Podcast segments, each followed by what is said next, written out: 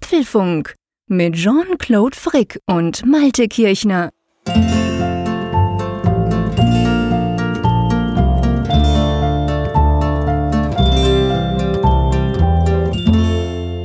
Es war, das kann man an diesem Mittwochabend, 20. März, in Apfelfunk-Ausgabe 161 jetzt schon getrost sagen, obwohl die Woche noch gar nicht vorüber ist. Es war eine Woche der frohen Botschaften. Und auch das kann man, glaube ich, sagen, lieber Jean-Claude. Wer hat damit gerechnet nach der letzten Apfelfunk-Folge? Ja, das ist ja völlig crazy. Also ich glaube, ich, ja, was, was heißt glaub? So eine Woche wie diese Woche, wo wir jetzt drin stecken, wir nehmen das ja am 20. März auf, ähm, am Abend wie immer, am Mittwoch, so eine Woche gab's bei Apple noch nie. Ich, ich glaube, das, das kann man sagen. Also absolut. Dass sie jeden ja. Tag irgendwas raushauen, also sowas, sowas gab's noch nie. Das ist ja so ein bisschen wie Weihnachten eigentlich. Aber über eine ganze Woche, beziehungsweise jetzt mal über drei Tage. Die Woche ist ja noch nicht ganz zu Ende. Aber ja, das ist schon, das ist schon großartig, oder? Das ist absolut großartig. Also das, das fing ja schon überraschend an und da waren wir alle schon ganz froh und dachten, wow, was für eine Woche. Und da, da sahen wir noch gar nicht, was da alles auf uns zukommt. Also das, äh, das wird uns heute natürlich sehr intensiv beschäftigen in dieser Apfelfunk-Folge 161. Aber wo wir gerade bei frohe Botschaften sind, wir haben ja auch noch andere frohe Botschaften bekommen, massenweise sogar. Ja, krass. Wir haben ja in der letzten Ausgabe des Apfelfunks haben wir das erste Mal quasi das Gewinnspiel gestartet für, für unser Frankfurt-Event am 27. Juli. Also für das große Apfelfunk-Hörertreffen. Und wir haben so viele Mails schon von euch bekommen und vor allem so, so liebevolle. Wir haben so unglaublich tolles Feedback von euch bekommen. Wir haben ja gesagt, schreibt doch eure Motivation rein, warum ihr quasi dabei sein wollt. Ja, und ihr habt wirklich in die Tasten gehauen. Ähm, man hört es an meiner Stimme. Ich bin die dritte Apfelfunk-Folge äh, nacheinander oder Sendungen in Folge bin ich krank. Man hört, ich töne wie ein brünftiger Elch, immer noch. Aber ähm, es war wunderbar. Also ich habe das gelesen und es hat mir das Herz erwärmt. Also wir haben so tolle Zuschriften bekommen, gell? Wir könnten ein, wir würden, wenn wir könnten, ein Stadion füllen gerne mit euch. ja, definitiv. Also da eine Auswahl zu treffen, das wird ganz, ganz schwer. Und eigentlich geht es nur über das Glückslos am Ende, weil wenn man sich entscheiden müsste nachher, also ich, ich wüsste es bei vielen nicht, wie ich mich da entscheiden soll. Ist wirklich ganz toll. Ganz herzlichen Dank an dieser Stelle schon mal dafür, eben für diese vielen, vielen Nachrichten. Genau, mitmachen kann man ja immer noch. Also das ist ganz wichtig, dass, dass man das weiß. Das, das läuft ja quasi noch weiter. Ihr könnt da einfach ganz gemütlich auf unsere Webseite apfelfunk.com slash Frankfurt oder oben rechts klicken. Da seht ihr alles, da seht ihr auch das Formular, wo ihr ein paar Angaben machen könnt und das geht dann quasi in die Verlosung rein, wo wir dann Ende Monat mal äh, die ersten schon dann äh, ziehen werden. Und so geht das dann eigentlich weiter bis im Sommer. Ja, also definitiv eine coole Sache. Wir freuen uns. Wir freuen uns ja sowieso extrem schon auf dieses Event. Aber Geld durch jedes E-Mail kommt es einem vor, als sei das Event schon ein bisschen näher.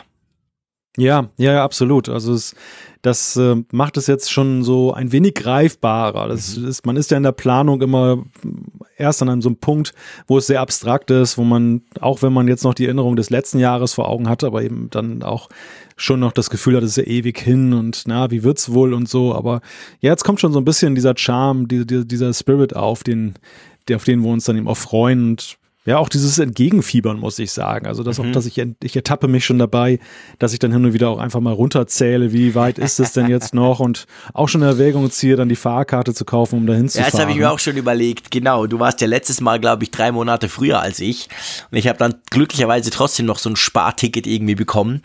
Und ich dachte auch schon bald mal dran, er kommt, kaufst es einfach, weil dann, dann, dann machst du noch einen Schritt näher quasi oder einen Schritt weiter. Also ja, wir stecken sozusagen in den Vorbereitungen, auch wenn es natürlich noch eine ganze Weile hin ist, bis es dann im 27. Juli soweit ist. Aber ja, das wird eine coole Sache. Und mit jeder Zuschrift, die ihr uns schickt, wo ihr drin schreibt, warum ihr dabei sein wollt, könnten wir uns vorstellen, wie cool das mit euch zusammen wäre. Also das wird eine große Sause, definitiv. Kommen wir von den frohen Botschaften mal ganz kurz in den Bereich der schlechten Botschaften, bevor wir wieder zu frohen Botschaften kommen. Ganz kleine Stimmungsunterbrechung. Du hast ja mir gestern eine nicht so frohe Botschaft übermittelt. Ähm, Erzähl ja. doch mal, was ist passiert? Ich habe einen üblen technischen Verlust zu beklagen. Äh, langjährige Apfelfunkhörerinnen und Hörer wissen, äh, ich liebe mein Thunderbolt Display innig. Ich habe ja ein iMac 5K wie der Malte. Ich habe so ein Full HD Samsung Screen, den ich aber hochkant hinstelle, quasi so als eine Art Prompter. Da sind die ganzen Notizen drauf, die wir uns beim Podcast machen oder ich, wenn ich Radiobeiträge mache. Und dann auf der rechten Seite auf meinem Schreibtisch schmückte bisher sieben Jahre lang, nee, acht Jahre lang, das Apple Thunderbolt Display da. Und das hat funktional perfekt harmonisiert mit meinem 5K iMac, obwohl es ja nicht ganz die gleich hohe Auflösung hatte. Ja, das Ding ging kaputt von einem Tag auf den anderen. Zack, Punkt, tot. Und ähm, da, das nervt. Also ich muss wirklich sagen, erstens finde ich, ist es der beste Bildschirm, den Apple je gebaut hat. Okay, so viele haben sie noch nicht gebaut, aber der war wirklich toll. Dann kann man von einem Bildschirm nach acht Jahren sagen, er sei immer noch top und ich wollte ihn nie tauschen gegen was anderes. Ja, und dann ist es jetzt halt einfach so, jetzt in diesem Moment, wo wir diese Aufnahme aufnehmen am Mittwochabend, mir fehlen einfach 2560 mal 1440 Pixel. Ich weiß gar nicht, was ich im Moment tun soll. Ich habe völlig viele Fenster übereinander. Ich habe überhaupt keinen Überblick. Also ohne meine drei Screens, ganz ehrlich gesagt, bin ich eigentlich total aufgeschmissen. Und ich habe aber schon einen Ersatz, der steht ganz lange bei mir schon rum, nämlich auch ein 27 Zoll, gleiche Auflösung von Dell. Den habe ich vor vielen Jahren, als ich noch PCs hatte, hatte ich den immer und der, der war so toll und der war so teuer, auch vor sechs oder sieben Jahren. Den habe ich nie fortgeschmissen. Den habe ich jetzt hingestellt und habe dabei festgestellt, dieser Monitor, der hat HDMI, der hat DVI, der hat äh, DisplayPort, der hat Schieß mich tot. Und unser schöner iMac, den wir da haben, der hat ja nur diese Thunderbolt 2 oder auch DisplayPort, Mini-DisplayPort nennt sich das Ding. Ich habe natürlich kein Kabel von Mini-DisplayPort auf irgendwas, was dieser schöne Dell unterstützen würde. Drum steht jetzt seit gestern dieses Teil hier schwarz, macht nix und ich habe online so ein Kabel bestellen müssen, das dann hoffentlich morgen kommt. Also im Moment bin ich sichttechnisch, bildschirmtechnisch fast auf Mäusekino-Niveau. oh Gott, du Armer. Ja, es geht gar nicht echt. Also ich sag dir, es geht nichts über viel Screen, auch und gerade am, am Desktop. Äh, es fehlt mir schon, fehlt mir schon wirklich dieser dritte Bildschirm, an den habe ich mich extrem gewohnt. Ich merke natürlich auch, ich bin ein Gewohnheitstier, muss man wirklich sagen. Also ich habe dann bei unserer Aufnahme seit drei Jahren ist eigentlich, das kann man so sagen, jedes Fenster an seinem Platz. Ich weiß genau, wo ist Adobe Audition, wo ist unser Slack-Kanal, den wir brauchen, äh, wo ist unsere Google Docs-Sache etc pp. Wo ist Twitter? Alles ist, ist da. Und wenn dann halt quasi die Hälfte fehlt, dann, dann wird schwierig. Da muss ich mich umgewöhnen. Und ich bin ja alt. Ich mag mich ja nicht mehr umgewöhnen. Also, hm, nicht so einfach, ich, ehrlich gesagt ich stelle mal wieder fest, dass es zwischen uns doch sehr große Ähnlichkeiten gibt. Denn ich habe zwar keine drei Bildschirme, ich habe zwei, wie du weißt, und der mhm. zweite ist ja auch erst im Laufe der drei Apfelfunkjahre dazugekommen. Aber es ist tatsächlich auch so, dass es da so angestammte Plätze gibt. Ja, also genau. Skript ist zum Beispiel auf dem Hochkant-Screen, der hier rechts steht. Genau. Dann der Slack-Kanal, dann mit dem wir ja dann noch dann ein bisschen Backup-Kommunikation machen können, der ist links. Und ja, so, so ist das alles hier klar aufgeteilt. Also ich kann mich in, in deine Lage hineinversetzen, zumal ich ja auch ja gerade diese Erlebnisse hatte mit, mit den Folgen, die wir, oder wo ich in Hamburg und Berlin war und da hatte ich ja nur mein MacBook dabei und dann noch als Second Screen dann mein iPad. Aber das war trotzdem nicht das Gleiche. Es war auch sehr beengt, was jetzt dann die Pixeldichte anging. Und ähm, das, das fand ich halt auch ja, komisch. Das hat mich auch tatsächlich ein wenig irritiert und zu Hause ist nicht nur, wo die vier Wände um mich herum sind, zu Hause ist eben auch das, was ich hier auf dem Bildschirm sehe. Ja, genau, und genau. Deshalb hast du mein tiefstes Mitgefühl für diese Misere. Ja, es ist schwierig. Also einerseits krank, andererseits kein, ein Bildschirm weniger. Mm, das ist schwierig. Aber wir ziehen das durch. Wir machen das. Für euch, liebe Hörerinnen und Hörer, machen wir das selbstverständlich. Und wie gesagt, einmal und das letzte Mal, aber als Entschuldigung einfach, meine Stimme ist wirklich scheiße. Ich kann nichts dafür, ich kann nichts tun, ich bin viel tiefer. Ich töne wie Joe Cocker nach fünf Whiskys. Ist auch cool, wenn man das mal von sich sagen kann. Aber naja, ist halt ein bisschen schwierig. Hoffen wir, wir schaffen das. Drum schlage ich vor, lieber Malte, lass uns doch gleich mal bei den Themen einsteigen, weil ich. es sind viele. Ich war jetzt schon in froher Erwartung einer kleinen Gesangseinlage von dir am Ende der Sendung. Träum weiter. You can, you can leave your head on oder so. Ja, genau, aber da fehlen noch die fünf Whiskys, by the way. okay. Mal gucken. Es wird eine lange Sendung, du hast ja vielleicht noch ein bisschen Zeit, dann aufzutanken oh. während der Sendung. Ja, kommen wir zu frohen Botschaften. Also die, diese Woche oder dieser Themenzettel wurde ja wirklich ab Montag heftigst befüllt. Und wir wollten ja eigentlich ja, wir hätten wahrscheinlich unter anderen Umständen primär über das kommende Event gesprochen, was Montag ist, aber das, da, da kommen wir auch noch drauf zu sprechen. Das erste Thema ist die erste Neuigkeit, die uns von Apple diese Woche erreichte, leicht und luftig. Es gibt ein neues iPad Mini und ein iPad Air. Genau. Und dann gibt's kernige Sache. Es gibt neue iMacs, die ich ganz hart abfeiere. Das sage ich jetzt schon. Ähm, ja, das war dann quasi Tag zwei der Woche sozusagen. Die dritte Neuigkeit ist gut zu hören. Es gibt nämlich neue AirPods und auch ein Wireless Ladecase. Genau, und dann gibt's ja ein bisschen weiter noch weg, gibt's ja die WWDC, die wurde nämlich jetzt offiziell angekündigt. Da müssen wir natürlich auch drüber sprechen, wann, wo, wie und was. Ja, und dann kommen wir auf das Thema zu sprechen, was unter anderen Umständen an Platz 1 gestanden hätte. Vielleicht ist es ein oben, dass es nicht mehr an der ersten Position steht, aber darüber sprechen wir später. Es geht um das Event am 25. März, das ja nun unmittelbar bevorsteht. Nächsten Montag ist es soweit. Und wir blicken mal drauf, was bleibt denn da überhaupt übrig? Genau, und dann natürlich selbstverständlich Umfrage der Woche. Zuschriften unserer Hörer, eine kriegen wir sicher noch rein. Also ihr könnt euch gemütlich zurücklehnen oder je nachdem, ihr seid ja sehr oft unterwegs, wenn ihr uns hört. Von dem her ist es gefährlich, wenn ich das sage. Nicht im Auto einfach so zurücklehnen und alles loslassen. Aber auf jeden Fall ähm, macht euch gemütlich und wir legen da los. Und ich schlage vor, wir steigen gleich ein bei den es war ja Montag, da hat Apple neue iPads vorgestellt und zwar ja nicht nur eins. Es waren ja zwei iPads, die uns da präsentiert wurden. Ja, und beide iPads haben eine besondere Geschichte. Und ich möchte fast sagen, dass das eine iPad, das lange nicht aktualisiert wurde, habe ich mehr erwartet noch als das andere. Also nennen wir es nennen wir es mal beim Namen. Das iPad Mini das hatten wir ja schon in unserem Jahresausblick 2019 gesagt. 2019 müsste jetzt eigentlich endlich mal das Schicksalsjahr des, des iPad Mini sein. Und zwar mhm. dahingehend, dass es entweder ganz verschwindet, weil es ja nun schon vier Jahre alt war, mhm. oder aber eben, dass es dann eine Aktualisierung gab, die es gerüchteweise ja schon, die, die kursierte ja schon monatelang da durch die einschlägigen Tech-Gazetten.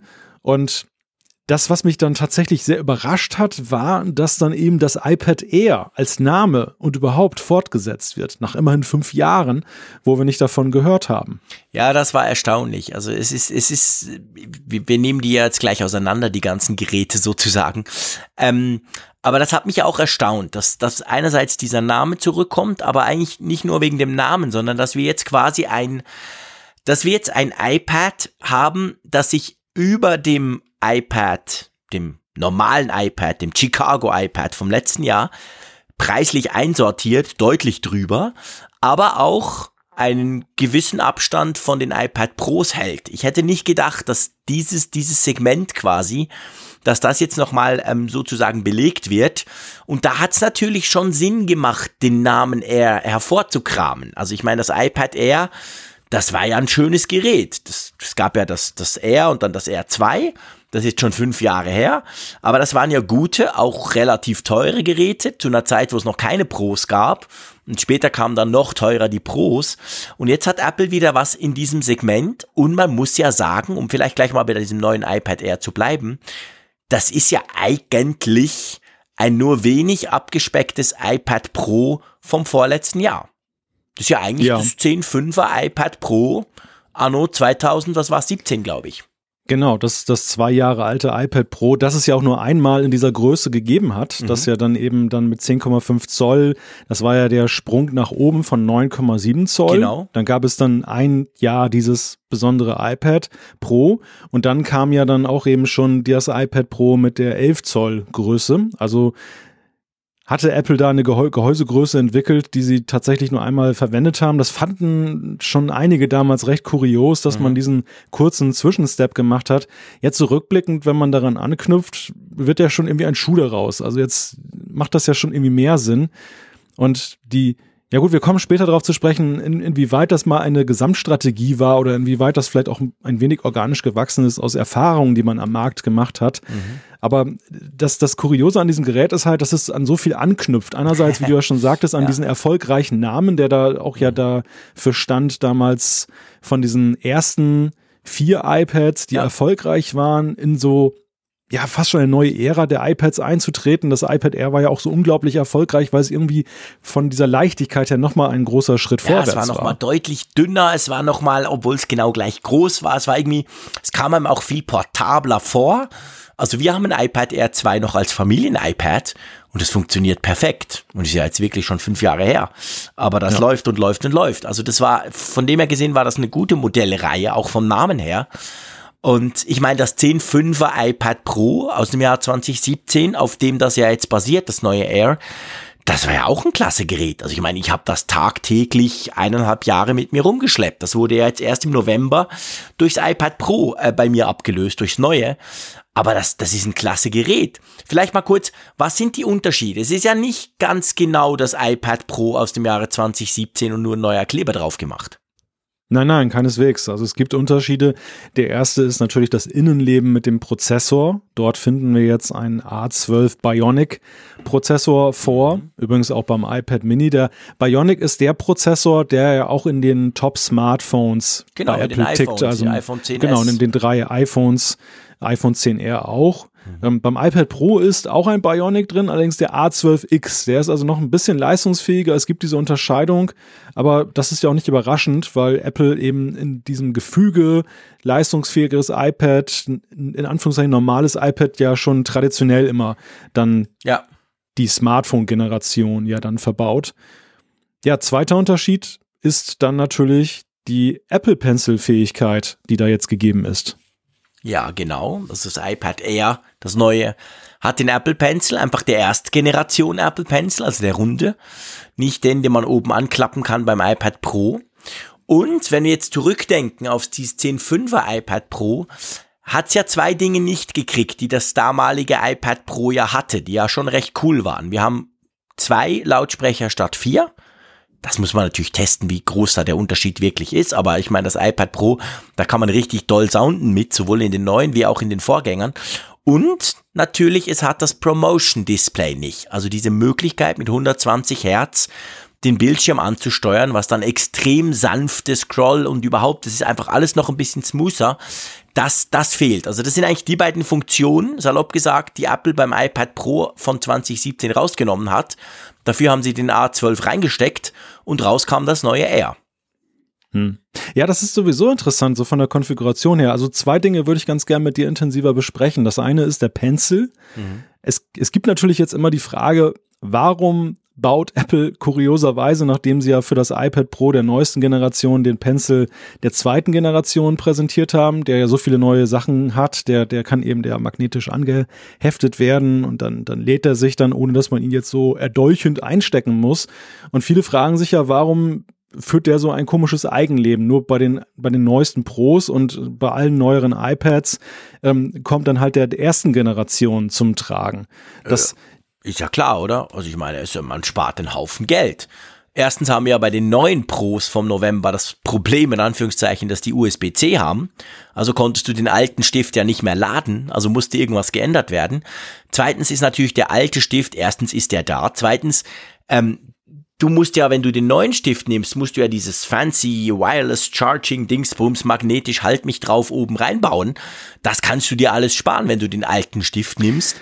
Und darum ja. hat natürlich Apple schlicht und ergreifend einfach gesagt, hey komm, dieses neue Superteil ist sowieso teuer, das machen wir in den sehr teuren Pros und alle anderen kriegen den Stift, was ich viel spannender finde, wenn wir bei ja, es Stift gibt aber Moment, ha? Moment, aber es gibt noch einen pragmatischen Grund, der dafür gesprochen hat. Das habe ich nämlich äh, heute auch gelesen, dass nämlich auch die Gehäuseform dagegen spricht. Denn es ist ja eben so, dass das neue iPad Pro hat ja eben extra eine glatte Fläche an der Seite, wo du ihn so anhaften kannst, dann magnetisch. Ja. Und die hast, die hast du bei den neuen iPads in der Größe nicht. Und das war dann so ein, wohl die Abwägung gewesen bei Apple, wenn man jetzt dann eher ein flaches, flacheres iPad haben an der Stelle und dann ähm, entsprechend dann auch die, auf diese Rundung verzichten oder will man letzten Endes dann ähm, den ersten, die, den, den Pencil der ersten Generation nehmen? Also es gab wohl auch pragmatische Gründe einfach im Design, ja, aber das dass man gesagt ja. hat. Ich sage ich ja, ich meine, das iPad, das neue iPad Air und das iPad Mini, sehen ja genau gleich aus wie das Ja, alte also war nicht- iPad Mini und das alte Ja, iPad Pro. aber es war nicht nur eine Kostenfrage. Du hast ja gerade mit Ach so, Kosten okay, ja, gut. Die, die spielt natürlich auch eine Rolle, aber zuallererst war es dann einfach auch eine Frage von, dass man eben aus pragmatischen Gründen gesagt hat, man wollte das Gehäusedesign so haben und eben nicht jetzt wie aber es ist ja sicher Pros. auch günstiger, wenn du das Gehäusedesign nehmen kannst, das du schon hast seit Jahren. Ja, und Unterscheidbarkeit natürlich. Ja, das kommt natürlich noch dazu, genau. Das ist natürlich auch noch ein Punkt. Ich finde es eigentlich viel interessanter, dass jedes iPad, das du heute neu bei Apple kaufen kannst, den Stift unterstützt. Jedes. Das Ja. Cheap Charlie Teil von 2018 aus Chicago für 300 irgendwas. Bis hoch zum Pro natürlich sowieso, aber auch das Mini zum Beispiel, das hat mich völlig überrascht. Hätte ich niemals erwartet, dass das Mini jetzt mit Stift daherkommt. Ich meine, der Stift ist ja Mhm. Ja. größer als das iPad.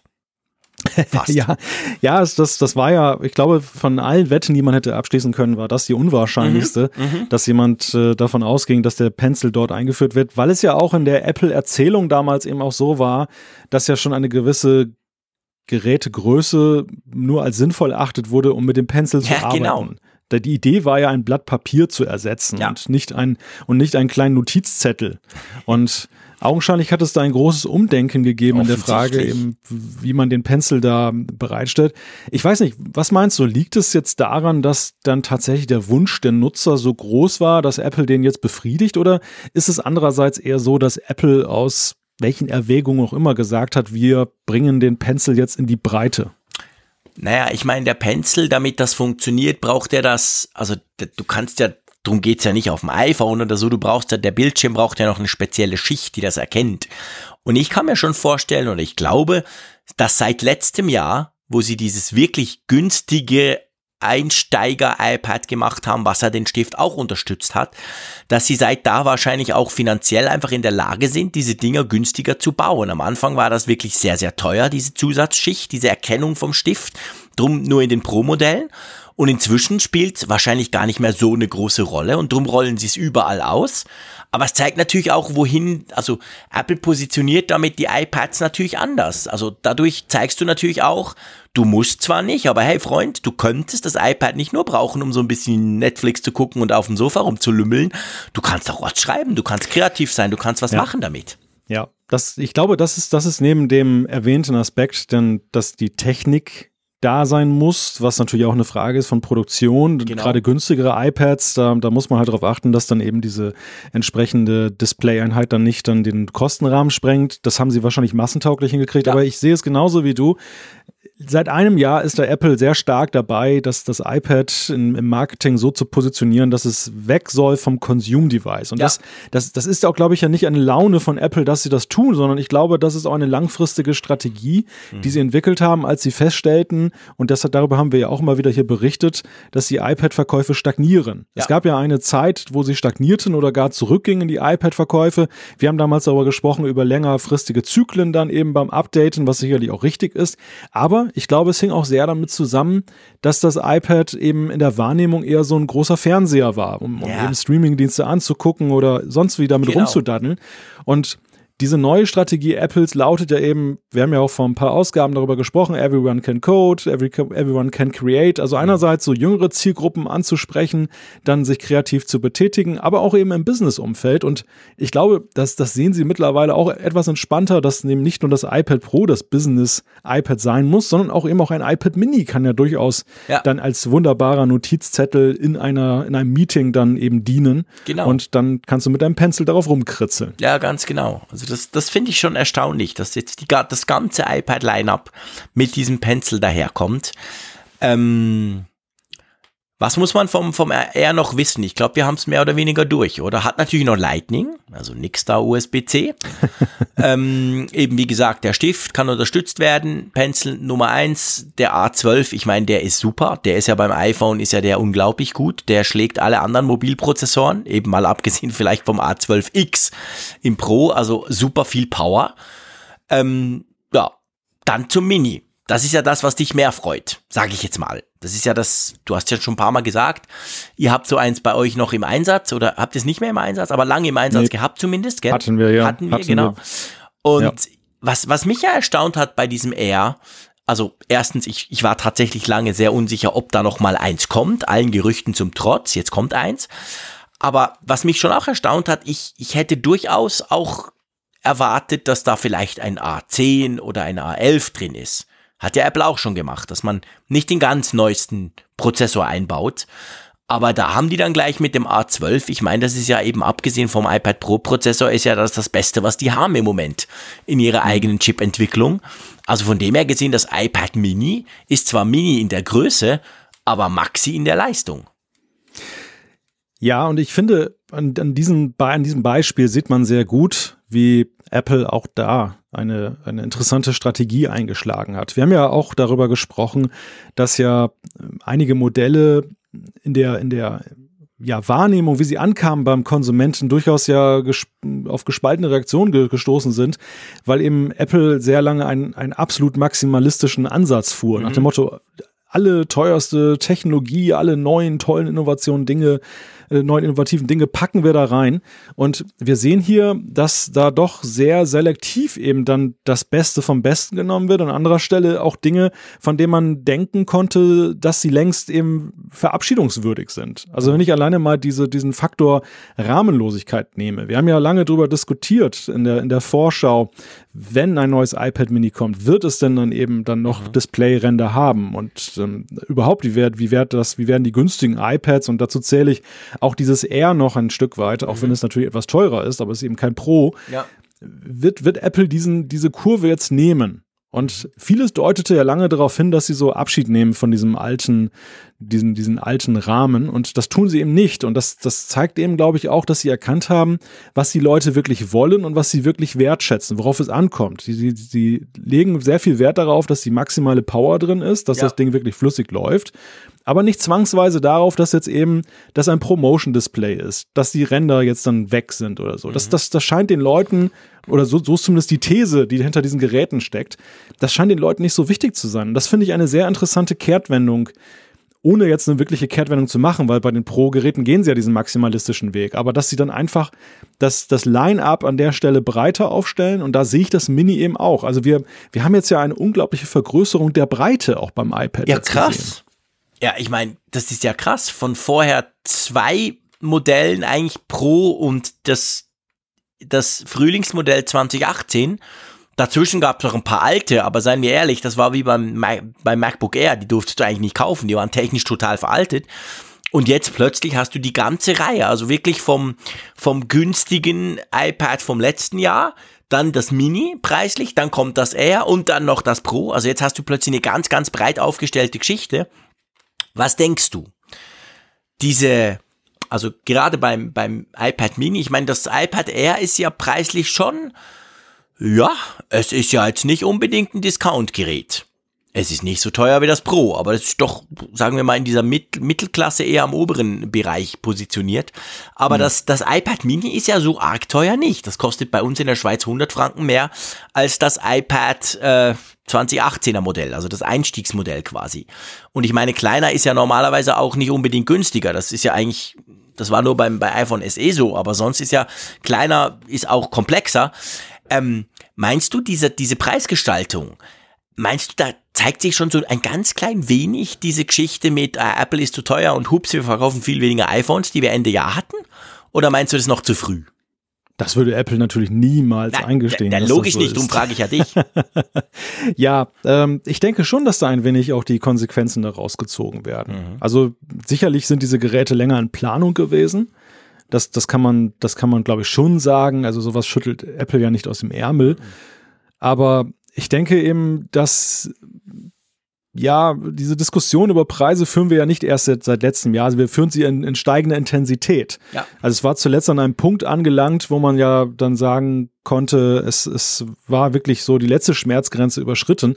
Aber angefangen hat das schon vor Jahren und, und ähm, hier sehen wir eben die Lösung ein wenig. Ja. Denn das, das neue iPad Air trägt ja auch dem Umstand Rechnung, dass es ja eben auch Käufer gab, die sagten, ja, schön und gut, das Einstiegsgerät 9,7 Zoll, sehr günstiger Preis, tolle Technik, aber die größeren Displays bleiben jetzt alleine dem iPad Pro dann ja. vorbehalten. Das heißt, ich muss sehr, sehr viel mehr Geld ja. in die Hand nehmen, nur um ein größeres Display zu haben, auch wenn ich die restlichen Innereien gar nicht will. Ja. Und hier schafft das iPad Air, auch wenn es natürlich teurere Mittelklasse ist, ganz klar, aber es, es, es schlägt eine Brücke. Es schlägt eine Brücke genau für diese Nutzer und vervollständigt da eben das Line-up. Und das, das Mini ja gut, das Mini hatte eben auch seine Daseinsberechtigung, auch wenn wir beide da immer geteilter Meinung waren, so ein, ein, wenig in der Frage, wie bedeutsam ist das noch? Unsere Hörer haben uns ja immer dann auch Feedback gegeben, wo sie uns auch darauf hingewiesen haben, seht das nicht nur vom Consumer-Standpunkt, seht das genau. Gerät auch, auch, von einem strategischen Standpunkt im Business-Bereich her. Mhm. Fand ich sehr einleuchtend und du Absolut. ja auch. Und ja, also die, die, die Preisgestaltung ist natürlich schon jetzt eben, hat auch einen etwas anderen Zungenschlag. Und ich sehe das alles schon irgendwo in einem, in einem Kontext dann eben auch eben, mhm. wie, was wir gerade hatten mit der Frage, wo wurde auf maximale Hardware gesetzt und ja. wo nicht. Ja, und was natürlich schon spannend ist, das muss man vielleicht noch nach. Ich habe vorhin gesagt, das iPad Air ist teuer. Es kommt natürlich drauf an. Also wenn du die, wenn du die Einstiegsvarianten vergleichst, ist es nur 120 Franken oder Euro teurer als das Mini. Also diese Schritte sind gar nicht so arg groß. Beim Air ist es halt so, und das haben wir vorhin ein bisschen unterschlagen, was man beim Air machen kann. Und das finde ich macht's, macht's halt schon sehr attraktiv. Gerade im Vergleich zum normalen iPad, zum Einstieg-iPad. Du kannst da ein Smart Keyboard dranhängen. Also genau das, was du beim Pro konntest, beim 10.5er Pro, genau das gleiche Smart Keyboard kannst du da auch haben. Also diese, diese Konnektoren sind vorhanden und damit wird's natürlich halt nochmal viel, ich sag mal, nochmal praktischer im Einsatz. Das war ja auch eine Kritik von uns, als letztes Jahr Apple hinging und sagt, hey, das iPad ist das Perfekte für die Schule, haben wir gesagt, ja, schön und gut, Stift hin und her, aber letztendlich fehlt eine Tastatur. Und die hast du beim iPad Air, wobei es dann natürlich nochmal deutlich teurer wird. Aber immerhin hat man die Möglichkeit. Ja, aber auch da ist es ja so, wir haben erst ja die Öffnung von den Pro-Features nach unten beim Pencil gesehen. Da haben wir damals darüber gesprochen, dass das, ähm, das ja schon ein, ein Alleinstellungsmerkmal war, was man dann aufgehoben hat. Mhm. Und hier dann diese weitere ja, Erleichterung dann die, dieser Hürde, dass man ihn tatsächlich eben auch unter dem Pro dann eben ein Gerät kaufen kann mit dann eben dieser Möglichkeit, das Smart Keyboard anzuschließen. Also es ist schon eine, eine strategisch sehr interessante Ausrichtung, auch wenn man jetzt dann möglicherweise von einem Geek-Standpunkt aus dann jetzt sagen, nicht sagen kann, das ist jetzt übermäßig spektakulär, weil wir sehen hier natürlich Komponenten und so, die jetzt alle schon irgendwo mal verwendet wurden in neuer Zusammensetzung, in neuer, in einem neuen Setup. Aber sehr interessant, wie Apple sich da im, im iPad-Line-Up eben neu positioniert hat. Ja, definitiv. Das finde ich auch. Das ist wirklich sehr interessant zu schauen, was Apple da gemacht hat und wie sie wirklich dieses iPhone Line-Up, äh, Quatsch, dieses iPad Line-Up eigentlich mit diesem Release massiv, ich sag nicht aufgebläht, das wäre negativ, sondern massiv erweitert haben. Das finde ich super spannend. Trotzdem, lieber Malte, muss ich dir sagen, dass mich die News vom Montag, die fand ich spannend. Die News vom Dienstag fand ich fantastisch. Ja, ich hab's, ich hab's gesehen, ich habe deine Freude mitbekommen. Und irgendwie sah es bei dir so aus, als wenn du sogar schon einen Warenkorb befüllt hast. Ich weiß gar nicht, ob das jetzt nur zum Testen war, ja, was das, ich hab's welcher noch nicht Preis bestellt, da aber ich habe es mal zusammengeklickt, wird. genau. Ah, okay, du hast, du hast dich also auch persönlich informiert. Ja, ja, natürlich, klar. Also es geht ja um die neuen iMacs und wir haben ja schon einige Male darüber gesprochen. Auch der iMac wurde ja schon relativ lange nicht mehr angerührt. Klar, es gab diesen fancy iMac Pro, aber seien wir ehrlich, der ist eigentlich preislich und auch leistungstechnisch ja way off. Den braucht man ja wirklich nur als Superprofi. Aber der Klasse klassische iMac, den unter anderem wir zwei ja auch einsetzen, der wurde schon relativ lange nicht mehr aktualisiert. Und da hat jetzt halt Apple gestern vorgelegt und wie ich finde eigentlich sehr positiv vorgelegt. Klar, wie immer, es gab die, die gesagt haben, aber die dicken Ränder sind immer noch da beim iMac. Stimmt, von außen sieht man keinen Unterschied. Aber innen wurde so ziemlich alles ausgeräumt und neu gemacht. Und ich meine, wir haben jetzt wieder extrem aktuelle, nämlich die neunte Generation Intel-Prozessoren drin. Und wenn man will, kann man ja so ein iMac, diesen, diesen 5K, den 27 Zoll iMac, den kann man ja zu einem richtigen, eigentlich Pro-Modell hoch basteln. Ja, und wer kritisiert, dass der iMac da mehr hätte aktualisiert werden müssen, also jetzt im, im Sinne von Design auch, mhm. der übersieht natürlich, dass ja der iMac, obwohl er ja in, in seiner Grundkonstellation ja schon Jahre alt ist, der 5K iMac, dass er dennoch ja immer noch herausragende Features hat im allgemeinen Wettbewerb. Also dieses 5K-Display, was da eingebaut ist. Das, das, ist, das, das ist immer noch beispiellos. Ja, immer gab, noch. Es gab Hersteller im PC-Bereich, die sich da durchaus inspiriert sahen, aber Nach irgendwie waren das wo so Eintagsfliegen Ja. und am Ende ist dann halt der iMac 5K geblieben. Und was er jetzt bekommen hat, war ein dringend erforderliches Update, weil nicht jetzt für, für unbedingt für die, die schon einen haben, je nachdem, wann sie gekauft haben, aber sehr wohl die jetzt zum Beispiel heute da einsteigen möchten auch und dann natürlich sich fragen, hm, ja, wenn ich jetzt so viel Geld in die Hand nehme, dann bräuchte ich ja eigentlich auch einen zukunftssicheren Prozessor, Ja. der jetzt eben nicht dann schon outdated ist, sondern eben dann den heutigen Spezifikationen entspricht. Und da ist mit einem 8-Kerner beim 27 Zoll Modell und bis zu 6 Kernen beim 21,5 Zoll Modell, nebst eben all diesen wunderschönen Dingen, die die neuesten Generationen mitbringen, da zählt ja auch Strom sparen und Effizienzgewinn und so dazu, dazu. Das ist schon ein dringend erwartetes Update gewesen, was wir hier sehen. Ja, definitiv. Das war wirklich überfällig, weil man, weil man den iMac, also auch wenn man sich jetzt, sagen wir vor drei Wochen, ein bisschen blöd, aber sagen wir vor zwei Monaten einen iMac 5K gekauft hat, dann, dann war der halt technisch von Intel gesehen, war der halt ein, zwei Generationen zurück. Der war nicht so super modern, wie er hätte sein können. Und jetzt kannst du wirklich, also du hast vorhin gesagt, ich habe mir das zusammengeklickt. Bei mir war es vor vier Jahren, also viereinhalb Jahren habe ich meinen iMac, so ein late 2014 iMac 5K, so den ersten, der rauskam. Ähm, inzwischen wurde ja auch der Bildschirm noch mal so ein bisschen verbessert, aber nicht auflösungstechnisch, aber, aber mit dem Farbspektrum und so. Aber ähm, habe ich mir den gekauft, der hat ungefähr 3000 Franken gekostet. Wenn ich ihn jetzt zusammenklicke, so wie ich ihn will, kostet er auch wieder 3000 Franken. Ich komme immer, ich lande immer irgendwie plus minus dort, wenn ich das rein tue, was ich mir ungefähr wünschen würde. Und das ist eine extrem performante Maschine. Also dieser Core i9 mit acht Kernen das ist natürlich schon ein, das, das, das Ding rennt. Und wenn du willst, kannst du dann noch eine Radeon Pro Vega Grafik reinbauen. Die würde ich jetzt nicht brauchen, aber das kann man. Also das Ding ist spannend, weil es ist, selbst wenn du das tust, noch massiv günstiger als der iMac Pro. Aber ist in gewissen Sachen leistungstechnisch holt er deutlich auf. Also das ist schon sehr, sehr spannend. Und ich muss dir ja sagen, ich habe vorhin ein bisschen gejammert von meinem Display. Ich habe dann gleich geguckt, okay, wenn jetzt mein Cinema-Display kaputt ist, was mache ich denn? Ja, holst du dir ein 4K-Display. Da gibt's ja inzwischen ganz tolle, die sind auch nicht mehr so teuer.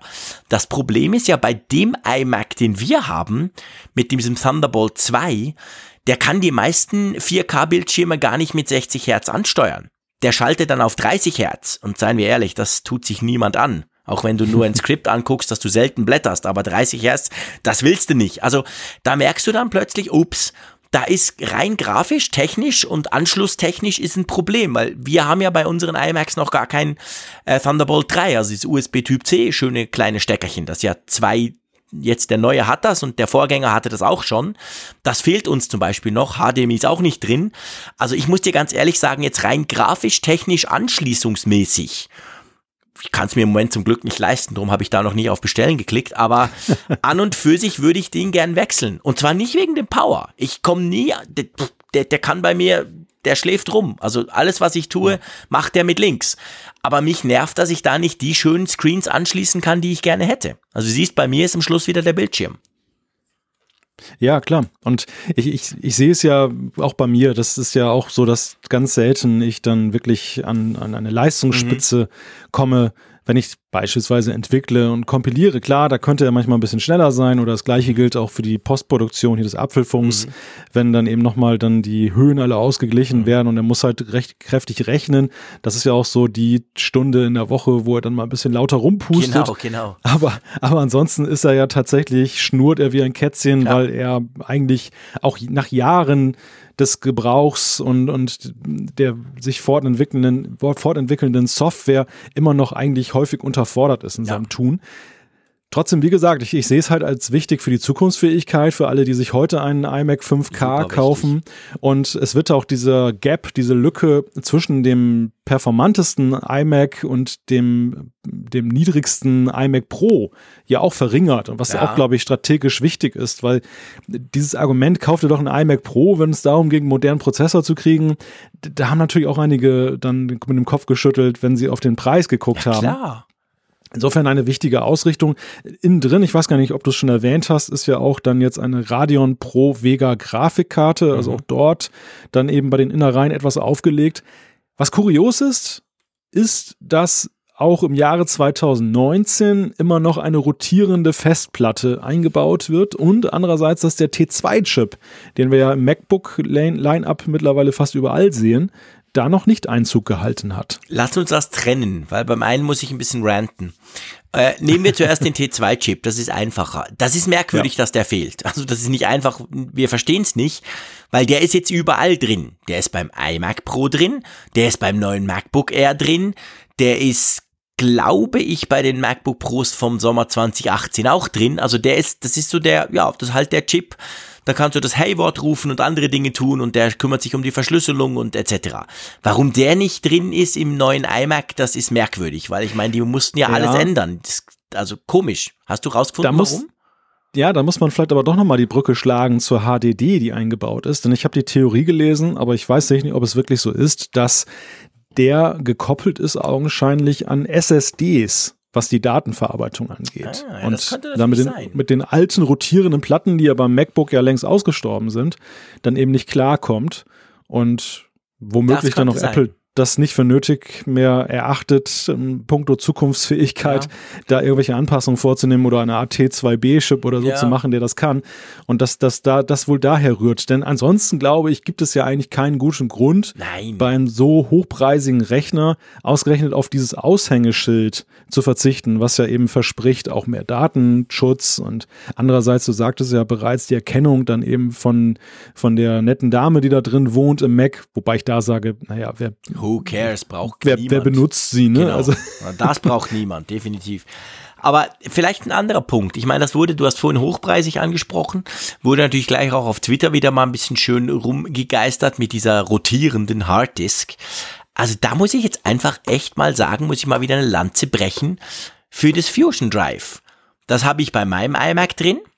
Und, liebe Leute, ich habe es verglichen. Ich habe ein iMac Pro bei mir gehabt, drei Monate lang mit zwei Terabyte SSD für das Zeug, was ich mache, booten, Programme starten und das sind ja selbst auch mal, okay, Final Cut Pro, so selten wie ich das starte, das kommt von der Harddisk.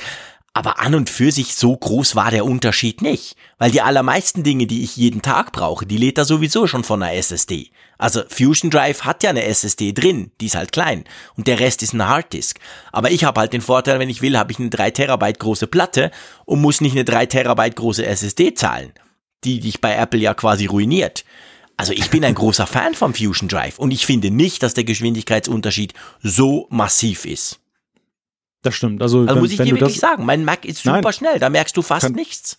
Kann ich auch bestätigen. Ich habe ja auch die 3 Terabyte mhm. Fusion Drive, HDD, SSD Kombination genau. drin.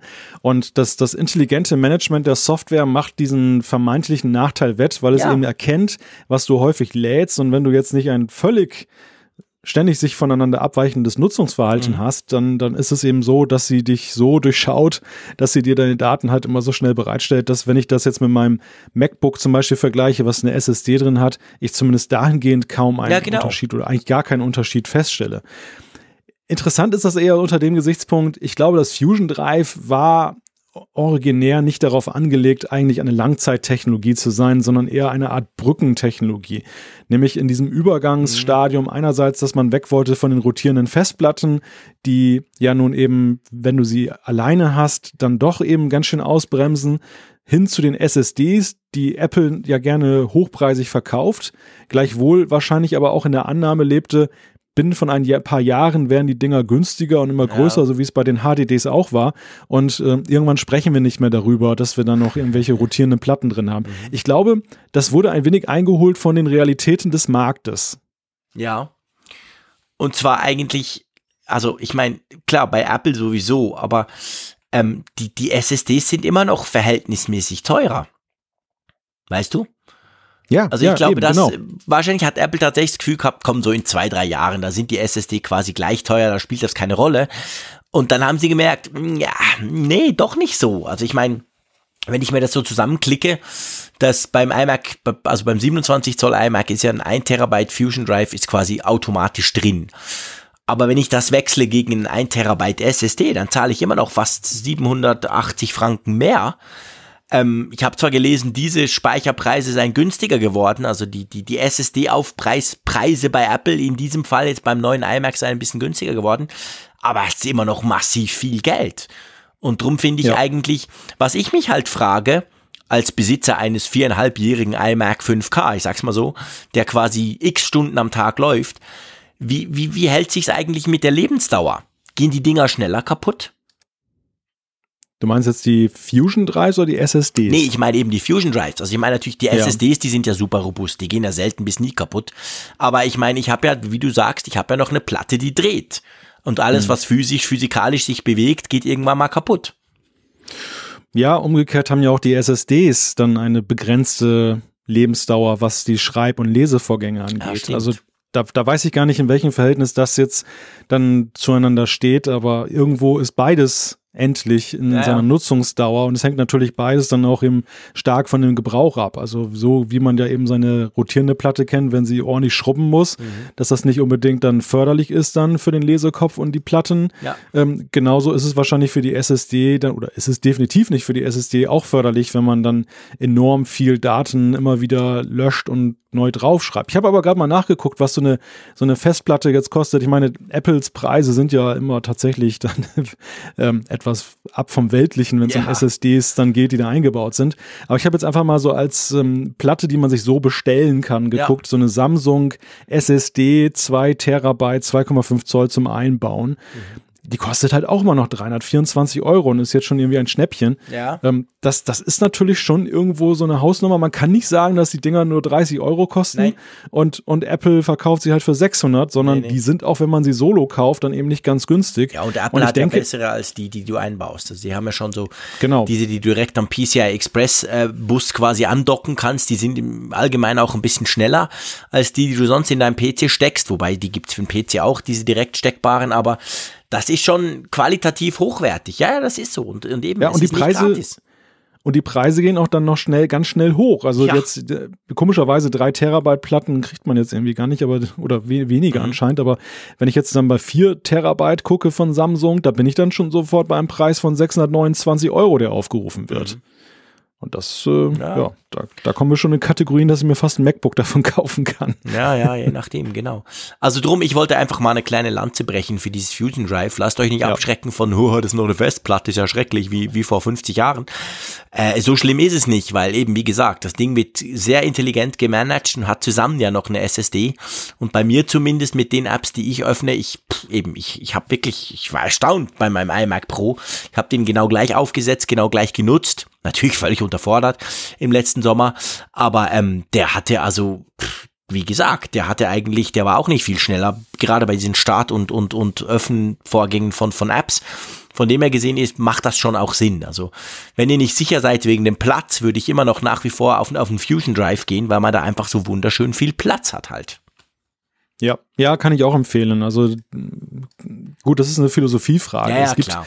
Gibt halt diejenigen, die sagen, lieber minimalistisch auf den Rechner und dann müll ich ihn auch nicht so voll und dann, Klar. wenn ich mehr brauche, mache ich externe Speichermedien dran. Da hat man ja glücklicherweise auch sehr performante Anschlüsse, dass man eben die Sachen dann da eben draufschaufeln kann auf ein externes Device. Mhm. Ja klar, also man kann zum Beispiel von auch- Samsung auch, du hast vorhin angesprochen, Ja. die haben so eine Thunderbolt 3 Festplatte, die habe ich mal zum Test bekommen. Und die ist wirklich, also in den Tests hat die gesagt, ist die quasi gleich schnell wie die eingebaute SSD von den Macs. Weil die halt über Thunderbolt kann die das, das volle Leistungsspektrum ziehen. Die ist auch teurer, die ist viel teurer als, als eine normale SSD, von der du jetzt gerade gesprochen hast. Aber man kann natürlich schon, wenn man will, dank Thunderbolt 3 kann man da relativ einfach erweitern. Ja. Ja, richtig, richtig. Und naja, gut. Andererseits gibt es dann eben die, die Datenmessis, so wie ich, die brauchen ganz viel Platz und müllen den auch zu. Ich bin genau gleich wie du. Ich brauche zwar den Platz nicht, den ich habe. Ich brauche ungefähr 50 Prozent. Aber ich will einfach das beruhigende Gewissen haben, ich hätte noch Platz. Das ist mir immer ganz wichtig. Von dem her muss dann Fusion Drive rein. Gut, aber also ich würde sagen, Mac-mäßig ein sehr wichtiges, auch sehr überfälliges Update, das das Mac-Line-Up, also das iMac-Line-Up massiv aufwertet. Das kann man so sagen, oder? Ja, es holt den, den iMac jetzt dann eben in das Jahr 2019 zurück, würde ich sagen. Ja, ganz genau. Wollen wir zum dritten Tag der Apple Hardware Ankündigungswoche kommen? Genau, der heutige Tag. Und genau. da bekamen wir dann am Mittag die Pressemitteilung zugestellt, dass es neue AirPods gibt. Die AirPods 2 oder der zweiten Generation. Und ja, sie enthalten vor allem oder sie, sie bringen auch ein, eine neue Möglichkeit mit, die wir ja schon einige Zeit erwartet haben, nämlich die Möglichkeit, wireless aufzuladen, kabellos, also das Ladecase dann jetzt auch aufzuladen. Nicht nur die Ohrhörer, die ja sowieso da drin dann aufgeladen werden im Ladecase, sondern auch eben dann die kleine Schatulle. Ich muss ja sagen, jetzt, wenn wir, wir, steigen jetzt mit dem Ladecase ein, finde ich gut. Ähm, das ist ja wirklich ein Feature. Ich weiß, es gibt andere, die da ähm, ganz anderer Meinung sind, aber das finde ich völlig unwichtig. Wenn das jetzt zusammen mit der AirPower kommen würde, also wenn morgen ja. Donnerstag Apple die AirPower vorstellt, dann mache ich einen kleinen Luftsprung. Könnt ihr dann auf Twitter gucken. Aber also ich, ich meine, hey, erstens, das geht wahnsinnig schnell mit dem Kabel. Ich stecke das mhm. ein, nach einer halben Stunde sind die voll, Punkt. Das ist für mich eigentlich überhaupt nicht wichtig. Vor allem, man kann das Ding ja kaufen. Ja. Also man kann ja nicht, man muss ja nicht die AirPods, die AirPod 2 nur mit, mit, mit ähm, diesem kabellosen Ladecase kaufen, kann man. Man kann die AirPod 2 auch ohne kabelloses Ladecase, so wie vorher kaufen. Und man kann das kabellose Ladecase, jetzt sage ich zum letzten Mal, ähm, kann man auch nur so kaufen, also ohne die Stöpsel mhm. drin, aber das kostet dann knackige 89 Euro. Ja, aber es eröffnet immerhin auch den Besitzern der ersten Generation die Möglichkeit, unter eben dem Neuanschaffungspreis für das Gesamtpaket dann eben sich so ein Ladecase, wenn sie es denn haben möchten, zu besorgen. Was ich schon mal einen sehr interessanten Schritt finde. Ich hätte durchaus auch eine Wette, da wäre ich darauf eingegangen, dass Apple das koppelt, dass sie ja, sagen, kauft gedacht. euch alles neu. Alleine vor, vor dem Hintergrund, ähm, dass die AirPods der ersten Generation, wer ganz früh dabei war, das haben uns ja auch viele geschrieben, dann durchaus ja auch schon Ermüdungserscheinungen oh, ja. gezeigt haben bei einigen und dann eben dann sowieso ersetzt werden mussten. Also es gibt, gibt eben dann der, bei den Erstbesitzern ja nicht allzu viele, die das eine jetzt haben wollen und dann noch so topfitte AirPods haben unbedingt. Das stimmt. Und das hätte man schön verquicken können. Witzig, dass Apple das geöffnet hat, diese Möglichkeit. Überhaupt, dass sie das dann aber auch modular anbieten, dass es eben, du kannst ja eben auch bei der zweiten Generation ja sagen, du nimmst weiterhin ja, ohne das dann das Wireless Ladecase. Das hätte ich wirklich nie, also ich hätte genau wie du gesagt hast, diese zwei Dinge beide nicht erwartet. Einerseits das kabellose Ladecase, dass man das einzeln kaufen kann, aber vor allem, dass man die neuen AirPods die natürlich, wer hätte das gedacht, ein bisschen teurer sind, dass man die quasi mit dem kabellosen Case für 229 Euro kaufen kann. Zum Preis kommen wir nachher gleich noch. Aber man kann die auch ohne kabelloses Ladecase, also mit dem gleichen Case, das wir vorher schon hatten, kaufen. Da kosten sie dann ähm, 20, also 40 Euro weniger. Schon cool. Ja, ja das, das, das ist ein, ein, auch eine sehr interessante Entscheidung Apples die, glaube ich, aber auch sehr viel mit der Preisgestaltung zu tun hat, auf die wir gleich noch zu sprechen kommen. Aus, aus technischer Sicht finde ich noch interessant, dass sie auf den Ski-Lademechanismus gesetzt ja. haben, auch bei dem Ladecase. Also nicht Denn das war ja eine Eigenes. Frage, genau, das war ja auch eine Frage, die viele bewegt hatte mit Blick auf diese AirPower-Ladematte, wo ja nun schon bekanntermaßen zwei Technologien aufeinandertreffen, nämlich einerseits die Skiladetechnik fürs iPhone, die dort ja zur Verwendung kommt, und auf der anderen Seite eben die Apple proprietäre eigene Ladetechnik, die sie bei der Apple Watch verwenden. Mhm. Also beides muss ja diese AirPower Ladematte können und da war nun die Frage, was passiert denn mit dem Ladecase für die AirPods? Wird es ein Skiding, ja. was ich also auch auf jedem günstigen 10 Euro Lader drauflegen kann? Wird es dann die gleiche Technik sein wie eine Apple Watch möglicherweise oder aber sogar etwas Drittes, damit es noch komplizierter wird und nicht andere Zubehörhersteller auf den Zug aufspringen. Aber da sind sie dann auch sehr kundenfreundlich, möchte ich sagen, geblieben, dass sie dann einfach sagen, nee, ist Ski und ja, jeder und Ski findest du auch durchaus ja überall, dann auch Ikea-Lampen haben das Ding mittlerweile eingebaut. Genau. Also das, das ähm, Du genau, bekommst also. günst, recht günstig für Apple-Verhältnisse ja. in die, in die, an die Möglichkeit, deine AirPods wireless zu laden, sogar die der ersten Generation. Und vor allem, was ich ganz wichtig, bevor wir zur Technik kommen, weil da gibt es auch noch ein paar spannende Dinge, ich möchte noch beim Preis verharren. Du hast gesagt günstig. Ich finde ganz wichtig, was man sagen muss. Klar, 229 Euro tönt mal erst so, oh, hey, vorher habe ich Kabel gehabt, die haben 15 Euro gekostet, okay. Aber das ist im Vergleich zur Konkurrenz immer noch sehr, sehr wirklich günstig. Also die meisten in ihr kleinen Dinger ohne Kabel kosten mehr und sind vor allem viel schlechter. Also ich staune wirklich, Entschuldigung, ich staune wirklich, äh, Samsung hat ja mit dem Galaxy S10 vor drei Wochen haben sie ja ähm, diese Galaxy Buds vorgestellt. Das ist ja eigentlich so was so ähnliches wie die AirPods. Und es ist krass zu gucken, die Dinger kommen nicht an die ersten AirPods ran die haben Probleme mit der Synchronisation. Zwischendurch spinnt das, zwischendurch knackt das, zwischendurch treibt's mich zum Wahnsinn. Ich habe die wirklich getestet, bin damit ein paar Tage rumgependelt zwischen Bern und Zürich. Keine Chance. Sind okay, aber niemals so gut wie die AirPods. Und jetzt legt ja Apple schon nach. Jetzt kommen schon die nächsten AirPods. Und die haben ja ein paar neue technische Spielereien, sage ich mal. Also das sind ja nicht nur ein neues Case mit hm. irgendwie ähm, einem anderen Preis. Die sind ja innen, also die AirPods 2 sind ja innen ganz neu.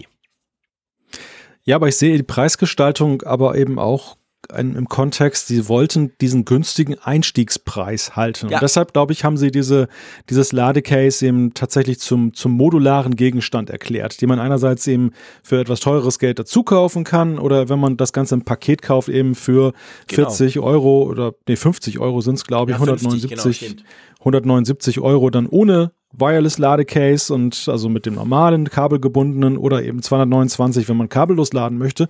Ich glaube, sie haben das deshalb nicht verpflichtend gemacht, weil sie eben diesen super günstigen Einstiegspreis behalten wollten. Ja. Und was du gerade beschrieben hast, zeigt eigentlich etwas, was Apple bei manchen Geräten, die ich jetzt gar nicht mal jetzt zu den absoluten Topsellern zählen würde, jetzt so im Vergleich natürlich zum, zum iPhone, mhm. Ähm, aber sie spielen einfach bei diesen Gerätegattung AirPods, bei der Gerätegattung Apple Watch spielen sie momentan eine Souveränität aus, Krass. die die sie wirklich einerseits, weil sie technologisch weit vorne sind und die anderen kommen nicht richtig hinterher und andererseits eben auch, weil sie so ihr ihren Groove gefunden haben, was eben die Preisgestaltung angeht, mhm. die eben eine Akzeptanz findet und auch gleichzeitig ja eben auch ja dann im Vergleich mit dem Wettbewerb ja auch durchaus günstige Akzente ja. setzt.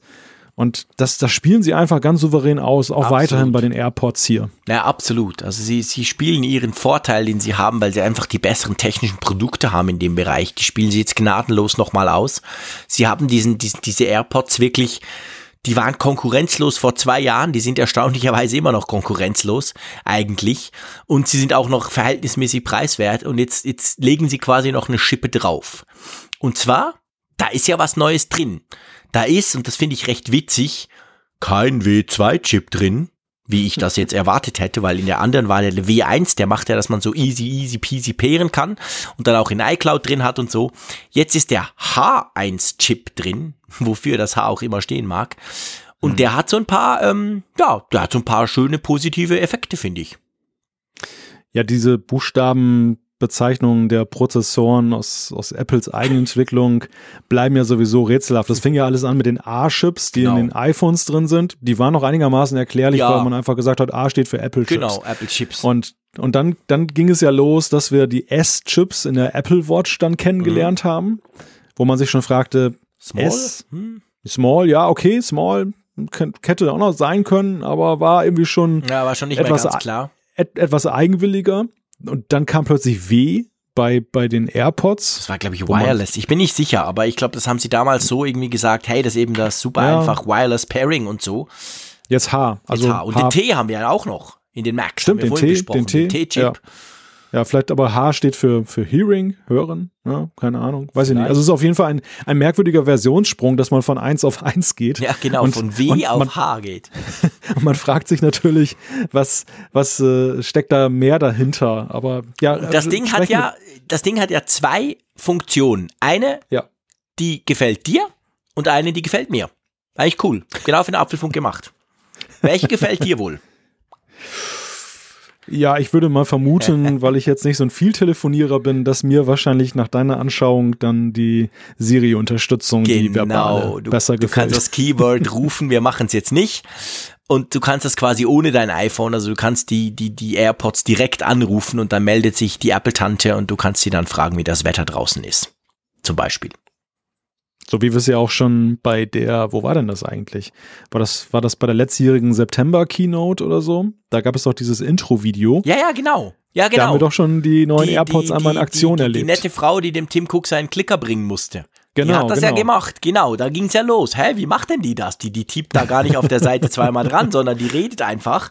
Genau, da wurde es eigentlich schon enthüllt. Stimmt. Ja, also da, da gab es ja eine sehr frühe Preview ja. auf diese neue Funktion. Definitiv. Ja, das andere freut dich wahrscheinlich, nehme ich an, oder? Ja, genau. Und zwar ist das die 50% längere Sprechdauer. Also statt zwei Stunden kann man jetzt drei Stunden damit telefonieren. Und das ist schon cool. Also witzigerweise offensichtlich Musik hören und Standby blieben gleich. Aber gerade eben beim, beim Telefonieren, und das hat ja jeder schon festgestellt, der AirPods hat, der die auch als Freisprecheinrichtung braucht, das braucht ja richtig Strom. Also ich kann ja problemlos mit meinen vier, fünf Stunden lang kann ich Musik hören im Zug. Aber wenn ich mal kurz ein bisschen telefoniere, dann zack, dann geht der Akku also rasant runter. Und das wurde jetzt eben um 50 Prozent verbessert. Ja, das freut mich. Ich telefoniere ja nach wie vor viel und immer wieder auch mit den AirPods. Ich komme mir zwar nach wie vor immer ein bisschen komisch vor, weil man halt so, man spricht so ins Leere raus. Aber inzwischen habe ich mich dran gewöhnt, weil es einfach sehr, sehr praktisch ist. Ich muss gestehen, ich bin niemals an meine Grenzen gekommen, was den Akku anging ja, das in den letzten Jahren. Glaube ich dir sofort. Ähm, ja, ich komme bei jedem Gerät an meine Grenzen, was den Akku anbelangt, lieber Malte. Das ist einfach so. Das, das glaube ich dir wiederum auch sofort. ja. Wobei, also es, es wäre jetzt wirklich übertrieben. Also bei den AirPods ist es tatsächlich so, ähm, normalerweise habe ich die ungefähr zwei Stunden gut zweieinhalb Stunden an, wenn ich, wenn ich Richtung Büro pendle, also wirklich von dem Moment an, wo ich quasi aus dem Haus torkle und bis ich dann im Büro mit anderen sprechen muss. Dazwischen habe ich die eigentlich auf und umgekehrt auf dem Rückweg dann auch wieder. Und da telefoniere ich halt ab und zu, aber da komme ich also wirklich auch selten tatsächlich dann so, dass das heißt, bups, ist mir einmal passiert, wo es dann hieß, klack, jetzt sind sie leer, jetzt musst du das Telefon in die, in die Pfoten nehmen. Ähm, aber das schon, also die, ich finde generell, die AirPods haben eine ganz fantastische Akkulaufzeit, außer sie sind zwei Jahre alt, dann gibt's Probleme. Das kann man jetzt überall lesen im Moment. Dann halten sie halt nicht mehr so lange. Es war bei mir auch so. Aber ähm, sonst, also das ist schon cool. Für dass die so wahnsinnig klein sind, finde ich das fast ein Wunder, immer noch. Ja, klar, das ist schon eine drastische Weiterentwicklung, dass eben die, diese sehr performanten Geräte, die eben schon bislang recht beeindruckend viel konnten, obwohl sie wirklich so klein und so extrem leicht sind, mhm dass sie jetzt andererseits dann in diesem Update dann so viel mehr ja. Sprechzeit ermöglichen, was sicherlich aber auch dann, denke ich mal, in diesem, diesem neuen Chip dann auch zum Teil begründet Absolut. ist. Also in dem Maße werden sie wahrscheinlich den Akku nicht gesteigert haben, aber wohl eben nee. die Effizienz genau. dieser, dieser kleinen Drum Geräte. ist ja offensichtlich beim Musikhören, da haben sie wahrscheinlich weniger machen können. Drum ist das noch gleich, aber bei der Freisprechgeschichte hat offensichtlich der neue H1-Chip kann das irgendwie effizienter. Aber was mich jetzt interessieren würde, wir haben ja jetzt eine, einen sehr großen Update-Zyklus gesehen bei diesen AirPods. Ja. Ein, einen sehr langen. Ja. Ähm, ist das ein Must-Have, diese AirPods 2 aus deiner Sicht? Oder ist das jetzt Nö. ein evolutionärer Schritt? Und ich meine, wir haben ja über vieles diskutiert in den letzten Monaten, ja auch Gerüchte halber, Noise Cancelling, andere Möglichkeiten im Ohr, die zu befestigen. All das ist ja jetzt in diesen AirPods 2 wiederum nicht vorzufinden. Nein, also ich, also ich finde, also ganz ehrlich gesagt, das ist überhaupt kein Must-Have. Also ich finde, wer AirPods hat, wer mit denen zufrieden ist, wer findet die Akkulaufzeit sei okay noch, wer die nicht jetzt schon zwei Jahre lang hat und langsam Probleme merkt, wenn er sie täglich braucht, da gibt's überhaupt keinen Grund zu wechseln. Wie gesagt, kabellos laden finde ich völlig uninteressant.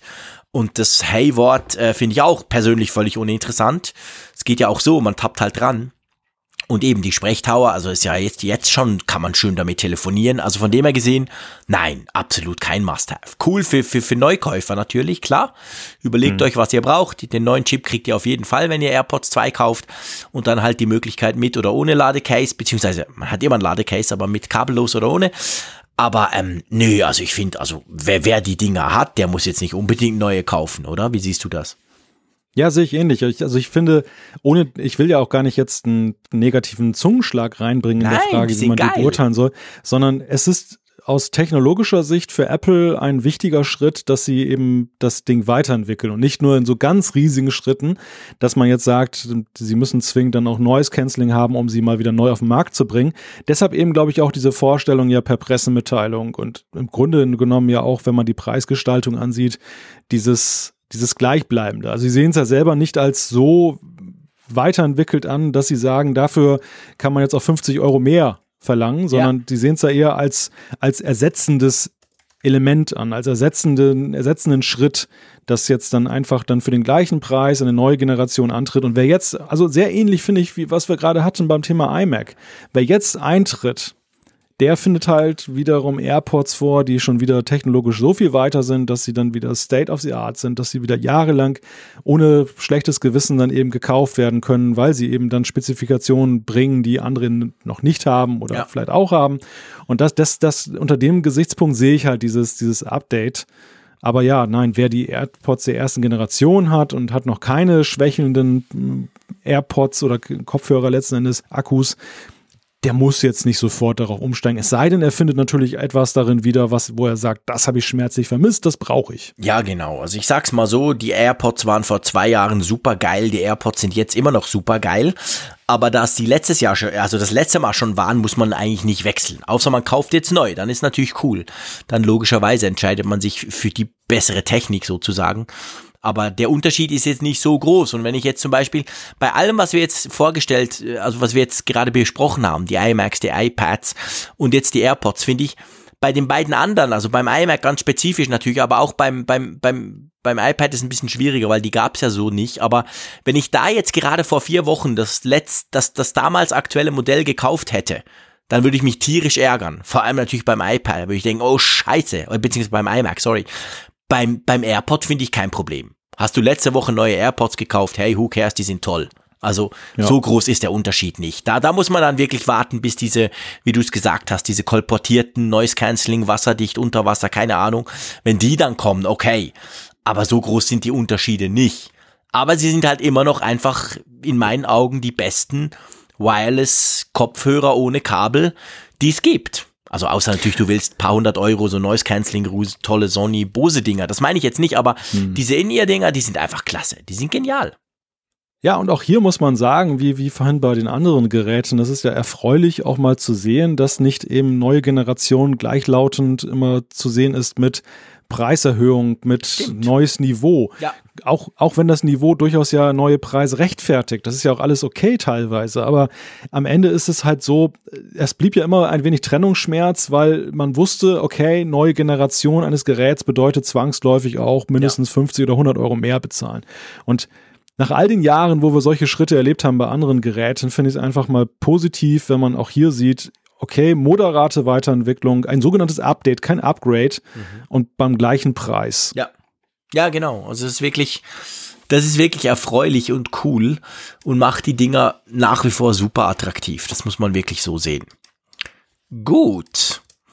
Ich weiß nicht genau, wie es dir ging, wobei ich bin ja eher so ein bisschen der Dark Mode Fan, muss ich ja ehrlicherweise sagen. Du hast dich ja schon ein paar Mal äh, geäußert. Ähm, oh, Moment äh, irgendwas spinnt gerade bei mir. Live on stage, siehst du, ich habe einfach zu wenig, ich habe zu viele Fenster übereinander. Nein, ich möchte nicht fortfahren. So, ich bin wieder da, sorry. Ich habe aus Versehen ins ja. Adobe geklickt, was mir sonst nie passiert, weil es seinen eigenen Bildschirm hat. Okay, also. Ich wollte eigentlich die Zeit eingeben für die, die äh, äh unsere Zeitmarken nutzen wollen. Ähm, die Einladung zur WWDC, die ging ja, glaube ich, auch letzte Woche raus. Es ist wirklich viel ja. passiert seit dem letzten Apfelfunk. Oh ja. Wow. Oh ja. ähm, und die ist, das ist mir gleich aufgefallen, obwohl mir solche Dinge normalerweise nicht auffallen, die ist sehr dunkel gehalten. Ja, hm. ich wage mal zu behaupten, so ein bisschen im Dark Mode. Design, oder? Also mich hat das gleich angesprochen. Ein ganz klein, ein ganz klein wenig, dass da alles oder? im Kontrast, in Kontrastfarben da gebracht wurde. Ja, ich glaube, man kann sehr deutlich daraus ersehen, obwohl man muss immer vorsichtig sein. Also WWDC-Einladungen, hm, den Fehler haben wir auch im vergangenen Jahr gemacht. Die im letzten Jahr, das war ja die mit den ganz vielen 3D-Modellen. Genau, und da, da wurde ja da wurde ja vermutet, dass das Flat-Design in iOS 12 ein wenig aufgebohrt werden mhm. könnte und es kommt mehr Tiefe rein, auch, auch mit Blick auf 3D-Touch, diese, diese Technologie von gestern, die man ja mittlerweile gar nicht mehr fortschreiben möchte. Und da war mal was, stimmt da war mal was, ne? Und ähm, hier ist es dann eben ein, ein ähnlich gelagerter Fall, wenngleich natürlich der ein, auch einen anderen Kontext hat. Denn wir haben ja letztes Jahr mit macOS Mojave die, die offizielle Einführung des Dark Mode auf dem Mac gesehen und alle Welt fiebert ja nun dem entgegen, dass ja auch auf dem, auf der iOS-Plattform der Dark Mode Einzug hält. Apple selber hat ja schon die ein oder andere App in dunklen Farben gehalten. Entwickler teilweise auch. Es ist aber sehr umständlich, das zu machen. Und ja, man kann, wenn man so interpretieren möchte, diese Einladung dann als dezenten Fingerzeig sehen, dass vielleicht in der Richtung auch etwas zu erwarten ist, oder? Absolut. Also ich meine, wir, wir erwarten ja sowieso, dass iOS 13 für die iOS-Plattform eine richtig große Sache wird. Vor allem beim iPad spricht man ja von noch besserem Multitasking und und und. Und auch fürs iPhone. Und da wäre natürlich so ein Dark Mode wäre schon, ja, das wäre natürlich so ein Statement halt auch, nachdem man es jetzt beim Mac quasi so eingeführt hat. Also sicher, sicher spannend. Also ich glaube, da sind sich, da sind sich alle einig, lange vor der Einladung war das schon so, dass man so davon ausgegangen ist, hey, iOS 13, das wird eine große Sache. Da kann man viel ja. erwarten. Wohingegen ja iOS 12 ja gut war, aber ja auch von Apple selber so ein bisschen als, hey, wir hatten unsere Probleme, wir sind ein bisschen zurückgestanden, wir haben uns jetzt auf die Geschwindigkeit, auf die Performance, auf die, auf die Zuverlässigkeit konzentriert und haben nicht so arg viel neu gemacht. Und jetzt erwartet man natürlich im nächsten Jahr, also in diesem Jahr jetzt, dass dann halt wieder was passiert. Ich entschuldige mich mhm. an dieser Stelle, dass ich ein Bonbon lutsche. Das hört man wahrscheinlich aber meine Stimme ist echt, echt hinüber. Drum tue ich jetzt so Pastis, also Sachen, ähm, so, so, was, was ist das überhaupt? Irgendwas dachte, reich an Vitamin 10. Ja. Du dachtest ja, der Whisky. Jetzt, ich dachte jetzt schon, das wäre ein Product Placement für Schweizer Kräuterzucker. Dass ja, sowas wie, nee, nee, ohne Zucker, aber mit viel Kräutern vor allem. Nee, nee, das okay. machen wir nicht. wer hat erfunden? Wer, wer, genau. Wer ja, aber kommen wir, kommen wir nochmal auf das, das Motiv der Einladung mhm. zu sprechen und auf den Slogan. Der mhm. Slogan lautet ja Write Code, Blow Minds. Also klar, es ist die Weltentwicklerkonferenz. Sie, sie richtet sich eben, es ist ein Treffen der Entwickler aus aller Welt, die das nötige Kleingeld von, äh, ich weiß gar nicht, 1500 US-Dollar dann für das Ticket alleine bringen und dann mhm. noch die ganzen Anfahrts- und, und Unterbringungskosten in San Jose dann aufbringen können. Aber aus aller Welt reisen Entwickler an und informieren sich über die Neuigkeiten, neue SDKs, Erfahrungsaustausch mit Apple-Ingenieuren. Apple macht dann riesen Aufwand, mhm. um die Entwicklergemeinde da bei Laune zu halten und gut zu, zu versorgen mit neuen Infos und Unterstützung. Und vor diesem Hintergrund muss man auch erstmal all das sehen, was wir in dieser Einladung ja. vorfinden. Sie findet ja statt vom 3. bis zum 7. Juni, mhm. also schon mal merken. Am Anfang steht ja immer eine Keynote und da werden die neuen Softwareversionen vorgestellt. Genau. Und wir sehen ein wechselndes Motiv, wenn man jetzt mal so einen Refresh macht auf dieser WWDC-Seite. Dann wechselt das Motiv witzigerweise. Man sieht da einen, einen Affen, sehe ich jetzt gerade, man sieht diesen Alien. Und das sind die Animojis, die da als Hauptmotiv unten sind, so stilisiert und dann eben dann jeweils dann der Kopf aufgebrochen, so ein kleiner Atompilz, so nach dem Motto, ja, okay, sehr Stimmt, beeindruckend alles. Ist mir doch gar nicht aufgefallen. Ja, und genau. was und was dann halt da rausspringt, ähm, sind so viele Programmiermotive. Also man mhm. sieht da zum Beispiel das Swift-Vögelchen da rausflattern, man sieht eckige Klammern aus Objective-C, man sieht das Teilen, den, den Teilen-Button, man sieht das M von dieser Metal-Grafik-API und ähm, all das deutet jetzt erstmal darauf hin, dass es eine Entwicklerkonferenz ist und es ist eigentlich nichts herauszulesen, was in iOS 13 drin sein könnte oder was eben was da ist denn der APIs Propeller? Kommt. Es hat da noch so einen Propeller in der Mitte. Das ist Testflight. Das ah, ist das, ja, stimmt, das Symbol stimmt, genau. von Testflight. Ja, ja, richtig. Also manches ist so stilisiert, dass man tatsächlich lange überlegen mhm. muss, was es sein könnte. Ja, Spannendes Bilderrätsel. Ja, genau, wirklich. Und ähm, man also kann, geht mal auf apple.com slash wwdc, dann werdet ihr gleich genau. dahin äh, geroutet und das ist wirklich witzig. Ist mir noch gar nicht aufgefallen, dass sich das ständig verändert. Ja, solche, solche Sachen gucke ich mir immer 3000 Mal an, dann stelle ich halt immer relativ schnell Sehr cool. Unterschiede fest. Ich viel zu ungeduldig. Ja. Ich schaue einmal drüber, finde, komisch und gehe wieder weiter. Zum Glück ja. habe ich den Malte.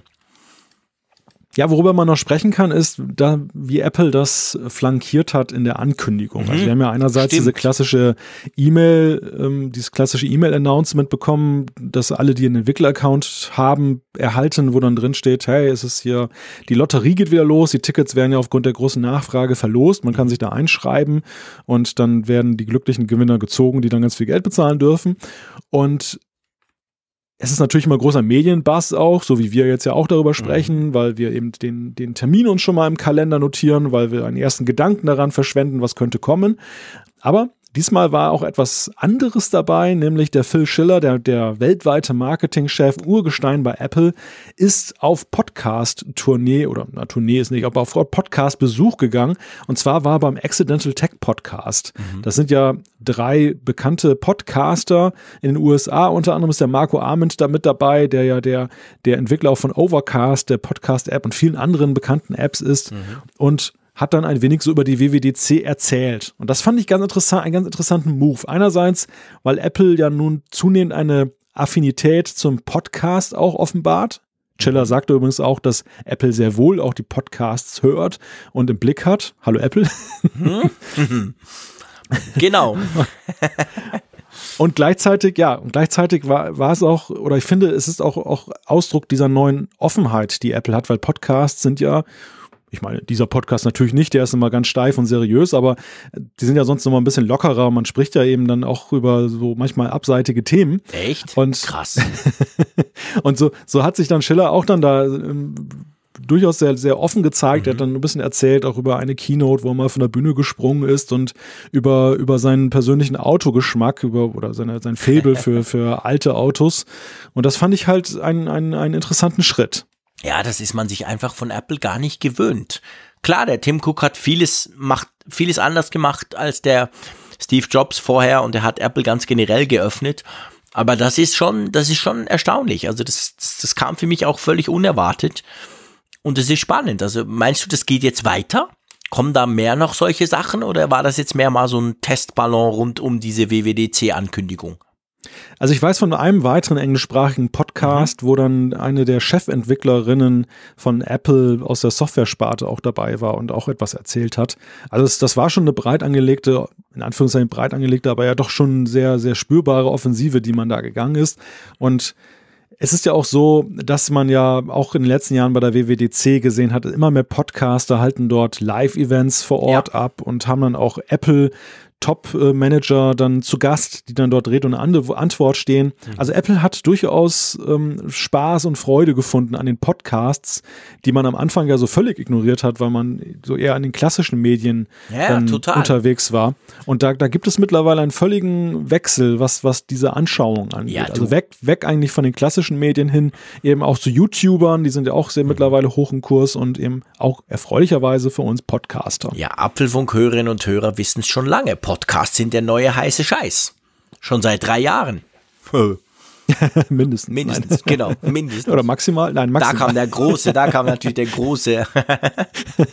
genau. Nee, das ist schon cool, ja. ja. Das, das freut uns natürlich als, als Podcaster, weil man ja letztendlich immer auch ähm, ja, es ist natürlich cool, wenn solche Leute in die großen Podcasts gehen.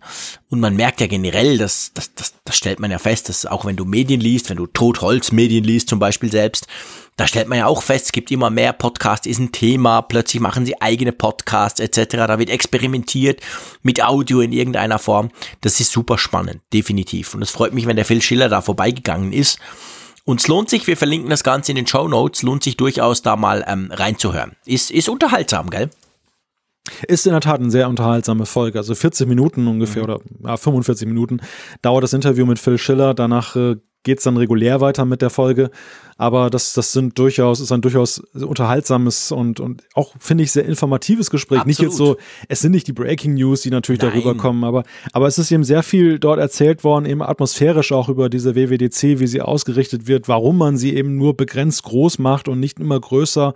Aber auch mit der Ankündigung versehen, dass Apple durchaus vorsieht, mehr und mehr dann auch Leute zu beteiligen, die nicht dabei sein können. Ja. Also sie haben es ja in den letzten Jahren ja schon sehr aufgebohrt, dass du eben alles Mögliche auch im Livestream mitverfolgen kannst, parallel zum Event, was es damals immer nur hinterher als Video gab. Mhm. Was ja auch ge sich geändert hat, ist, dass man früher konnte man nur die Slides sehen in den Videos und dann halt den, die Stimme obendrauf von dem von dem, von, ja, von dem mhm. Vortragenden von Apple.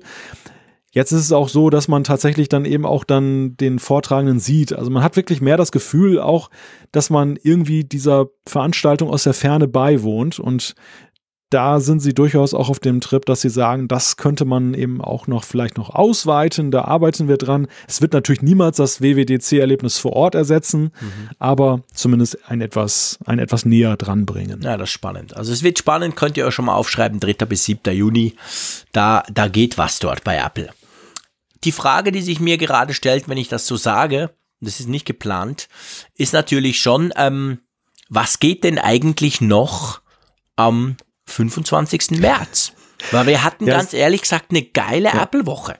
Montag, Dienstag, Mittwoch, baff. Sie, sie ist noch nicht vorbei. Ja, ja genau. Meine, die, es geht die zweite Frage, die sich stellt, was, was, äh, genau, was passiert noch bis Freitag? Mhm.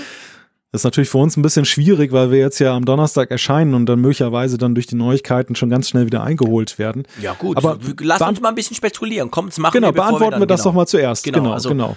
man rechnet ja nach wie vor mit AirPower. Haha. Ja. Und man spricht ja auch schon länger vom neuen iPod Touches. Und wenn man jetzt guckt, wie diese Woche sich angeht, dann wäre es, sage ich mal, nicht mehr eine Riesenüberraschung, wenn zum Beispiel, ich spekuliere, Apple am Donnerstag den AirPower vorstellt und am Freitag als kleinen Abschluss noch neue iPod Touches bringt.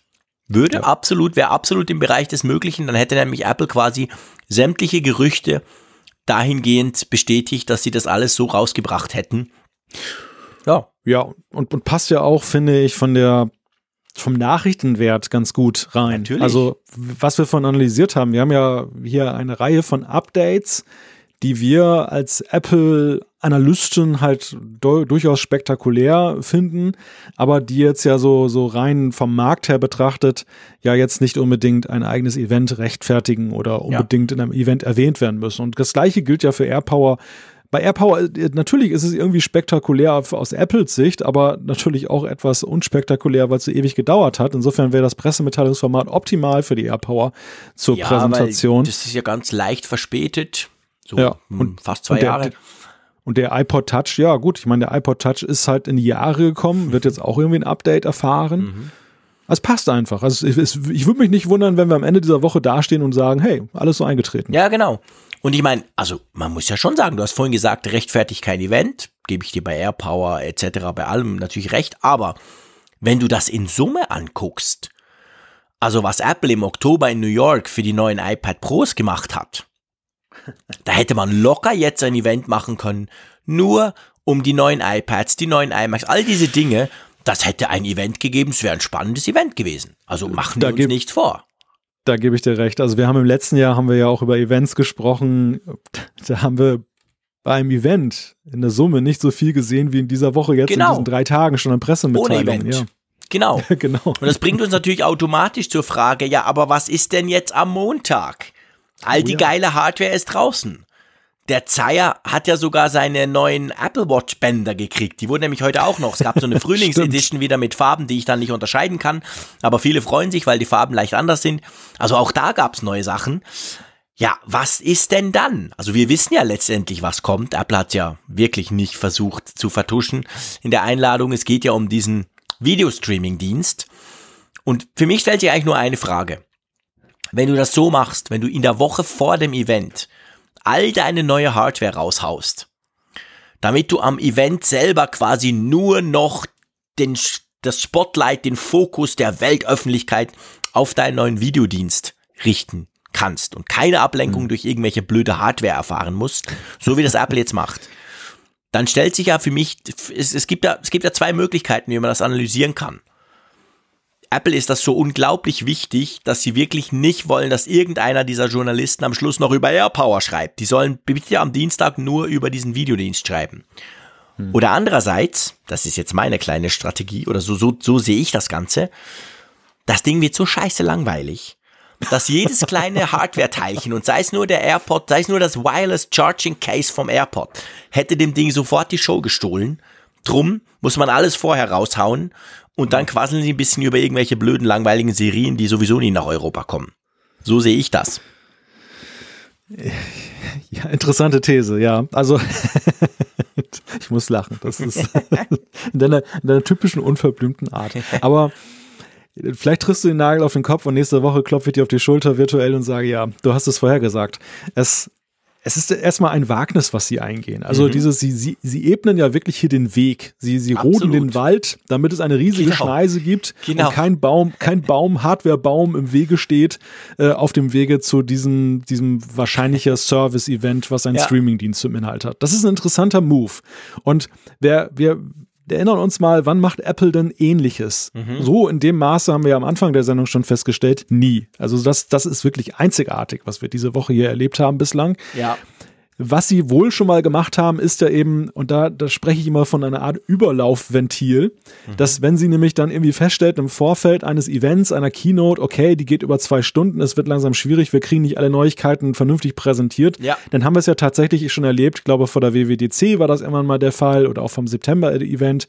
Eine Woche vorher Stimmt. gibt's dann irgendwie ein Briefing oder eine Pressemitteilung und dann hauen die schon irgendwas raus und alle Welt wundert sich, kratzt sich am Kopf und sagt, Moment, nächste Woche ist doch Event, Ja. warum denn jetzt schon? Und hinterher wurde wurde einem immer klar, okay, die hatten so viel anzukündigen, mhm. das musste erstmal weg. Die brauchten so, die mussten so ein bisschen ablaufen lassen. Ja, ja, genau. Und jetzt lassen sie hier massiv ablaufen. Sie lassen massiv ablaufen, so viel wie noch nie. Eigentlich alles, was an Hardware vorstellbar ist zum gegenwärtigen Zeitpunkt. Ja, massiv, wirklich massiv. Und, und, und man fragt sich natürlich, ähm, geht die Rechnung auf? Also ist das jetzt tatsächlich so, wie du spekulierst, weil sie dann befürchten, dass das jede Hardware spannender sein könnte? Oder haben wir da so ein Mega-Event, so eine Mega-Präsentation vor uns? Ich meine, auch der, die, die, die Auswahl des Ortes ist ja ähm, hoch und heilig. Bislang war ja, das ja. Steve Jobs Theater ja nun wirklich da nur der, der Kernpräsentation. Genau. genau. iPhone. Ja, das genau. war dann nur das iPhone durfte dort vorgestellt werden bislang. Also diese Symbolik durch, durch Minimalismus in der Auswahl dieses Ortes hat ja auch irgendwie, kann man auch nicht unterschlagen. Und da, da bin ich wirklich mal, ja, also gespannt, vielleicht, weiß nicht, im, im, neutralen Sinne muss ich sagen. Ich bin sehr gespannt, was uns da am kommenden Montag am Abend deutscher Zeit erwartet, was, was die uns da noch zeigen werden oder wie sie uns das zeigen werden, was wir erwarten. Oder ob die da vielleicht noch was ganz Großes aus dem Hut zaubern. Soll ja auch Leute geben, die spekulieren, dass da noch ein Fernseher als Gimmick kommen könnte. Ja. Ähm, du, ich meine, wenn Sie jeden Schauspieler und jeden Regieassistenten mal vorstellen, der da ihre drei Serien dreht, dann kann das natürlich auch lange dauern. Nein, also ihr seht, ich bin natürlich da, ich, ich erwarte mir tatsächlich nicht so viel davon. Aber es ist natürlich so, strategisch ist das wahrscheinlich eines der wichtigsten Events für Apple, weil es quasi ganz klar zeigt, wir haben schon oft drüber gesprochen im Apfelfunk, Apple entwickelt sich immer mehr Richtung Service. Weil ja, die Hardware zum Beispiel, das iPhone verkauft sich ja weniger. Also das, das wissen wir alles. Von dem her ist das schon sehr, sehr wichtig. Das ist wichtiger wahrscheinlich, als als Apple Music vorgestellt wurde. Weil es quasi eine, noch ein klareres Commitment in diese Richtung darstellt. Ich lasse mich natürlich super gern überraschen. Ich bin auch sehr gespannt. Ich werde, ich werde ganz gespannt um 19 Uhr Schweizer und deutscher Zeit da sitzen und mal gucken. Es gibt, wird ja live gestreamt, das Ganze. Kann sich ja im Internet angucken. Aber ich habe einfach nicht so hohe Erwartungen, muss ich ganz ehrlich gesagt sagen. Das mag natürlich mit, mit dem Thema Videofernsehen, das mich mäßig begeistert, zusammenhängen. Hängt nicht damit zusammen, dass ich nicht eingeladen wurde, um das einfach auch mal auf den Tisch zu bringen. Ich habe mich vorletzte Woche kurz geärgert, dachte, es wäre schon geil gewesen. Und jetzt aber nach dieser Hardware-Woche muss ich sagen, hey, zum Glück gehe ich da nicht hin. Die sprechen da nur über, über irgendwelches Videozeug und ich sehe gar keine Hardware, die mich eigentlich interessiert. Ähm, bin ich ganz froh, sitze ich zu Hause. Aber ähm, ja, ich, ich habe tatsächlich nicht so hohe Erwartungen, aber wenn ich natürlich überrascht werde, weil Apple das ganz anders macht oder größer, neuer, whatever, ja klar, dann bin ich super, super gespannt und ihr werdet nächsten Mittwoch von uns ja hören, was wir davon halten. Aber meine Erwartungen sind doch eher tief. Ja, und es stellen sich ja auch einige Fragen, die auch daher rühren jetzt aus unserer europäischen Sicht. Das die, kommt die Frage, noch dazu. Die Frage nämlich, wir haben ja durchaus Erfahrungswerte mit, mit neuen Services von, von Apple ja in den letzten Jahren gesammelt und die lauteten ja meistens, dass Services, die gestartet wurden, und das galt ja auch zum Beispiel für die TV-App, also so, wenn man jetzt in der Chronologie der Ereignisse mal, genau, ja, die, die, die startete als äh, vornehmlich amerikanisches Projekt. Und sie kam dann später auch dann nach Europa, aber sie ist ja bei weitem nicht der Türöffner, so wie in den USA in dieser speziellen TV-Landschaft, bis heute nicht. Und da frage ich mich natürlich, wenn es um Services geht und sie ziehen das Ding wirklich international ja auf. Es ist ja wirklich so, sie einerseits Journalisten aus aller Welt, wir mhm. wurden eingeladen, andererseits promoten sie ja auch dieses Event, dass alle es sich möglichst dann auch irgendwie reinziehen. Und was, was ist denn, wenn da ein cooler Service, ein cooler Service, ein so cooler Streamingdienst mit, mit tollen Serien, Anführungszeichen, da gezeigt wird und dann sitzen die Zuschauer in Europa und denken, oh cool, möchte ich sehen, möchte ich sehen. Und dann heißt es ja America First. Ne? in einem Jahr ja, das, vielleicht mal. Das kann man sich tatsächlich eigentlich nicht unbedingt vorstellen. Ich gebe dir recht, wir haben eigentlich eher eine schlechte Historie, was das anbelangt. Wir Schweizer sowieso, wir kriegen praktisch gar nichts von dem Zeug. Bei uns kann ja nicht mal Apple TV, hat ja nicht mal Siri drin, by the way. Und die TV-App, die kenne ich wirklich nicht, weil, ja, wir haben sie halt nicht. Ähm, aber auf der anderen Seite, ich meine, du hast gesagt, es werden Journalisten aus der ganzen Welt eingeladen, eben auch aus der Schweiz. Es wird riesengroß aufgezogen im Vorfeld, die ganze Hardware wird vorher schon rausgehauen, es wird live gestreamt etc. Also ich glaube schon, dass Apple das wahrscheinlich ziemlich international aufzieht, weil sonst ja, ich meine, sonst würden sie schon mal keine europäischen Journalisten einladen, wenn sowieso klar ist, dass das erst im halben Jahr kommt. Beim HomePod wurde niemand eingeflogen, als der vorgestellt wurde, weil man wusste, es dauert noch relativ lange, bis der dann kommt. Also von dem her gesehen, das müssen sie, glaube ich, schon. Ich glaube, da müssen wir uns für einmal gar nicht so Sorgen machen. Das Ding kommt wahrscheinlich relativ zeitnah auch zu uns. Ja, dennoch die Frage, in, welchem Umfang. Also Ja, da gut, wird immer was kommen. Das ist die Aber Frage, ja klar. gibt, gibt, es, gibt es Einschränkungen für den europäischen Markt? Oder ist ja bei Netflix nicht anders. Guck mal in den, in den USA Netflix, dann denkst du plötzlich, wow, krass, was da alles drauf ist. Da ist ja nur ein Bruchteil bei uns in Europa oder in der Schweiz zumindest, wo ich es kenne, drauf. Also da hast du recht. Es kann natürlich sein, dass sie den Dienst starten, aber die ganz coolen Sachen sind alle nur US-only zuerst mal. Also was ich, was ich damit sagen wollte, war nur, dass letzten Endes ja diese Mixtur aus Mhm. Hard- und Software oder Services in der Vergangenheit ja immer dafür gesorgt hat, dass für jeden irgendwo was dabei Genau. war. Selbst wenn man es nicht unbedingt Sogar kaufen wollte. Genau. Genau, aber es, es war irgendwas zu bestaunen. Es gab irgendein Update, es gab irgendwas Neues dann auch im, im Apple Online Store oder in den Apple Stores zu kaufen hinterher. Und wenn es die TV-App bis heute nicht in der Schweiz gab oder gibt, dann aber doch zumindest irgendein anderes Gadget, was da vorgestellt wurde. Und das, und das ist, äh, glaube ich, schon, das ist so eine All-In-Strategie, die man da macht. Einerseits natürlich ein klares Statement, dass man damit eingeht, nämlich eben, was du vorhin sagtest, Dienstleistung ist uns wichtig, Dienstleistung ist der Wachstumsmarkt, wir reden nicht mehr über Hardware, wir wir machen Hardware, wir bringen sie heraus, aber wir fokussieren uns jetzt momentan ganz stark eben auf diesen Services-Sektor. Ja. Aber natürlich eben verbunden mit vielen neuen Fragestellungen. Ja, ja, ganz genau. Also das, ja, wie gesagt, ich bin super gespannt, aber ich erwarte mir persönlich nicht allzu viel davon. Aber ähm, wir lassen uns ja eigentlich, am liebsten lassen wir uns ja überraschen, oder? So wie diese Woche. Paff, paff, bum, bum. Also von dem her darf da natürlich durchaus am Montagabend unserer Zeit, darf da ein Feuerwerk gezündet werden. Wir werden nächste Ja, Woche ausführlich drüber berichten. Und was man ja lobend erwähnen darf und kann und möchte, ist ja auch, dass aus unserer Sicht der, der Termin optimal gewählt ist, denn das wird am Montagabend da Ja, da gezeigt. guckt Apple schon inzwischen drauf, dass sie das beim Apfelfunk nicht, nicht versauen. Glaubst du, dass, dass Tim Cook das auf seinem iPad Mini dann so im Kalender schon Der hat schon eingetragen kurz geguckt, wie ist das schon wieder mit Mittwoch. dem Apfelfunk? Wann kommen die raus? Ah, Mittwoch. Ja, okay, dann machen wir es Montag. Ja, nee, aber da hatten wir, da hatten wir in letzter Zeit relativ oft eigentlich, eigentlich schon seit einiger Zeit immer Glück. Also dieser Mittwochabend Aufnahme und Donnerstag morgen früh quasi Release-Termin vom Apfelfunk, der ist Apple-technisch recht clever gewählt. Ja, wobei wir hatten noch auch ein paar Folgen, da sind, da sind wir tatsächlich einen Tag später Genau. dann erst angetreten, Gab's weil wir ja immer schon. sagen, wir, wir wollen nicht der Schnellste sein, sondern eher den Gründlichkeit vor Schnelligkeit, dass wir eben die Möglichkeit haben, uns dann diese Sachen auch nochmal genauer anzusehen, genauer zu analysieren, auch nochmal dann erste Einschätzungen und Berichte zu lesen. Und da ist ja dieses Event wirklich mit dem Montag perfekt gelegen, sodass wir dann am Mittwochabend ganz normal aufnehmen können für Genau. Wir wollen nicht die. Ersten sein, aber wir sind die Besten bei der Analyse. Punkt. oder die Unterhalterhamsten oder was auch immer. Aber Du hast heute wirklich dein, den Abend der starken Statements. ich habe immer stark, starke Statements. Vor allem, wenn ich kaum mehr sprechen kann, da muss ich natürlich gucken, dass ich noch ein bisschen was raushaue, was in Erinnerung bleibt, damit nicht alle sagen, ja, war spannend, die 161, aber Ja. du, der Frick mit seiner Scheißstimme, das war echt mühsam. Also von Ich dem her muss man schon gucken, dass man da noch ein bisschen was machen kann. Ja, ich fragte mich schon, welches, welches Kraut denn in deinem Kräuterbonbon noch so drin ist. Ja, oh, jetzt aber nicht. Jetzt kein Link nach Holland und so, dann wird's dann gleich ganz grenzwertig. Hat der nein. was mitgebracht? Nein, nein, nein, nein, nein, nee, überhaupt nicht. Ich habe das ganz offiziell bei uns am Kiosk gekauft. Und ist auch zuckerfrei, by the way.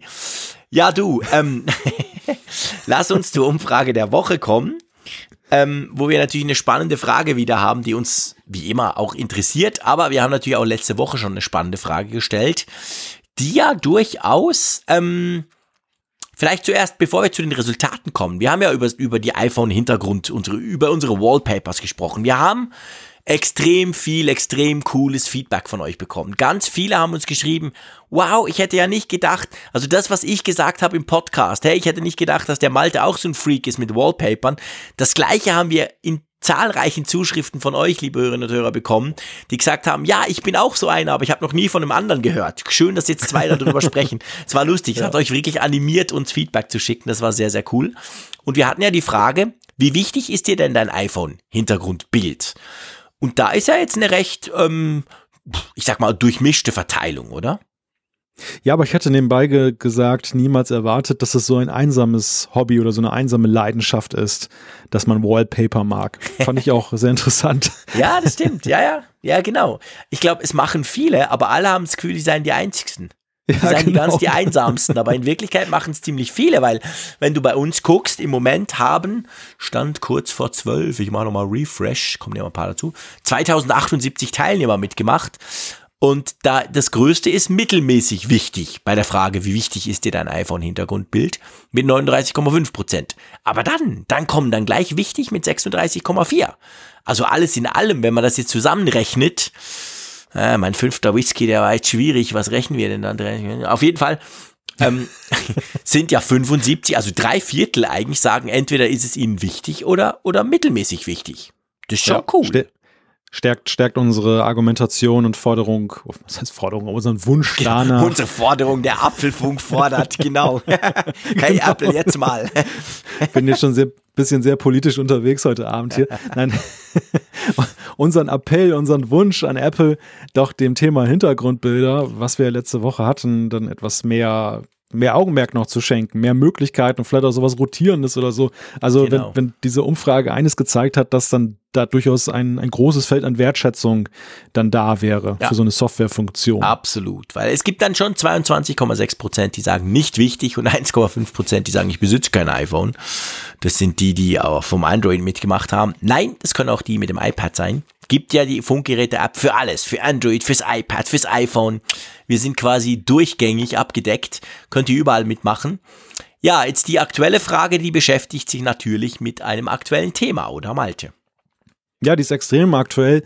Also wir werden sie dann auch dann tatsächlich schon am Montag stoppen, weil sie dann sonst danach keinen Sinn mehr macht. Genau. Sie lautet, mit welchen Erwartungen siehst du dem Event am 25. März nach den Ankündigungen dieser Woche entgegen? Also es ist eine ganz interessante Konstellation, die wir so niemals vorgefunden haben und die ja nun eben die Frage aufwirft, die wir gerne an euch weitergeben möchten. Genau, zum Glück habe ich ja nicht versucht, irgendjemanden in irgendeine Richtung zu beeinflussen bei diesem Thema. Nein, ähm, drum drum gibt's quasi die Auswahlmöglichkeit hohe Erwartungen, mittelmäßige Erwartungen, niedrige Erwartungen.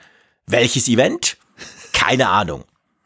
Also das ist uns sehr wichtig. Kann ja sein, dass ihr nach der Hardware-Woche denkt, hey, das Event, was für ein Event? Interessiert mich null und nada, weil ich habe ja jetzt, was ich brauche. Von dem her gesehen, ja, das sind die Möglichkeiten. Interessiert uns sehr. Wir werden das dann am Montagabend abstellen, weil ja, klar, danach ist es ja dann durch und dann über diese Resultate im nächsten Apfelfunk berichten. Ja, Stimme hin oder her, aber ein Feedback muss noch rein, oder? Klar, gehört dazu. Klar, gehört dazu, immer. Magst du mal anfangen? Genau, ich nehme mal das erste Feedback und das ist auch ein ganz aktuelles, was jetzt dann ich glaube, das ist sogar heute noch eingegangen. Ja, heute uh. ist es eingegangen, genau. Und zwar hatte Jörg uns geschrieben, letzte Woche ging das Thema durch das Internet, dass die AirPods recht hohe Strahlungswerte aufweisen. Auch wenn es kein schönes Thema ist und bestimmt auch Fachexpertise notwendig ist, kann es aber vielleicht hilfreich sein, die User zu diesem Thema zu sensibilisieren. Vielleicht verbessert sich ja auch etwas mit der zweiten Version der AirPods. Ich trage sicherlich keinen Aluhut, aber ich war mir dieser Gefahr bis jetzt nicht wirklich bewusst und ich konnte mir vorstellen, dass es anderen genauso geht. Ich gehe zumindest jetzt etwas bedachter mit dem Tragen der AirPods um. Ich glaube, Jean-Claude, wir müssen erstmal so ein bisschen aufklären, ähm, was war denn eigentlich die Nachricht, die da kursierte? Genau, es ging, es war, glaube ich, von der amerikanischen Universität.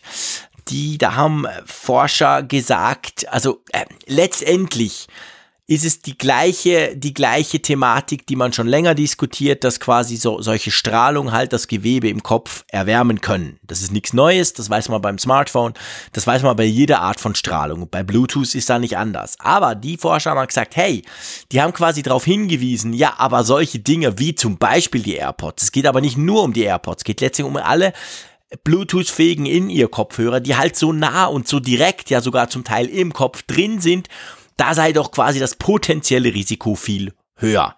Und das ging natürlich logisch, weil es auch um die AirPods ging, ging das quasi einmal durch die Welt. Jede Gazette hat einen Baum gekillt dafür und hat das groß vorne drauf gedruckt. Ja, genau. magst du mal was dazu sagen? Es, es, es, er, hat ja, er hat ja geschrieben, der Jörg, da ist bestimmt auch Fachexpertise notwendig. Von dem her mhm. braucht es mich ja nicht bei der Diskussion. ähm, also leg du mal los, lieber Malte. Ach Gott, ja, da hast du den, den schwarzen Peter ja, elegant, zugeschoben. ich bin, ich bin kein, ich bin beileibe kein Strahlungsexperte. Aber ich habe diesen dieses Thema auch mit Interesse gelesen. Ich habe einen ähm, Aluhutdetektor bei mir eingebaut. Da brummt es dann immer ganz rot bei mir. Ist das nicht so, dass das dieser SAR-Wert ist, von dem du vorhin gesprochen hast, mit der Erwärmung und so? Ja, unter anderem. Der SAR-Wert ja. ist eines dieser quasi Kriterien, anhand man quasi bemessen kann, wie stark so ein Teil strahlt, beziehungsweise wie stark die Strahlung des Devices eben andere Sachen quasi anregt. Ja, genau. Also, ist also ich, ich kann es nicht beurteilen, ich kann es nicht bewerten, weil ich habe nicht den fachlichen Background, das ähm, jetzt ja einzuordnen, ob das stimmt oder nicht stimmt. Auf jeden Fall lese ich auch solche Geschichten und, und frage mich natürlich dann manchmal eben auch, einfach indem ich reflektiere, wie sehr haben eigentlich die Dinge auch Einzug gehalten, wie sehr hat sich dann das, das Alltagsverhalten geändert, beziehungsweise man hat mit Funktechnologien immer mehr zu tun. Und da kann man natürlich schon feststellen, dass es eine deutliche Zunahme auf jeden Fall erstmal gegeben hat, unabhängig von der Frage, ob schädlich ist oder nicht.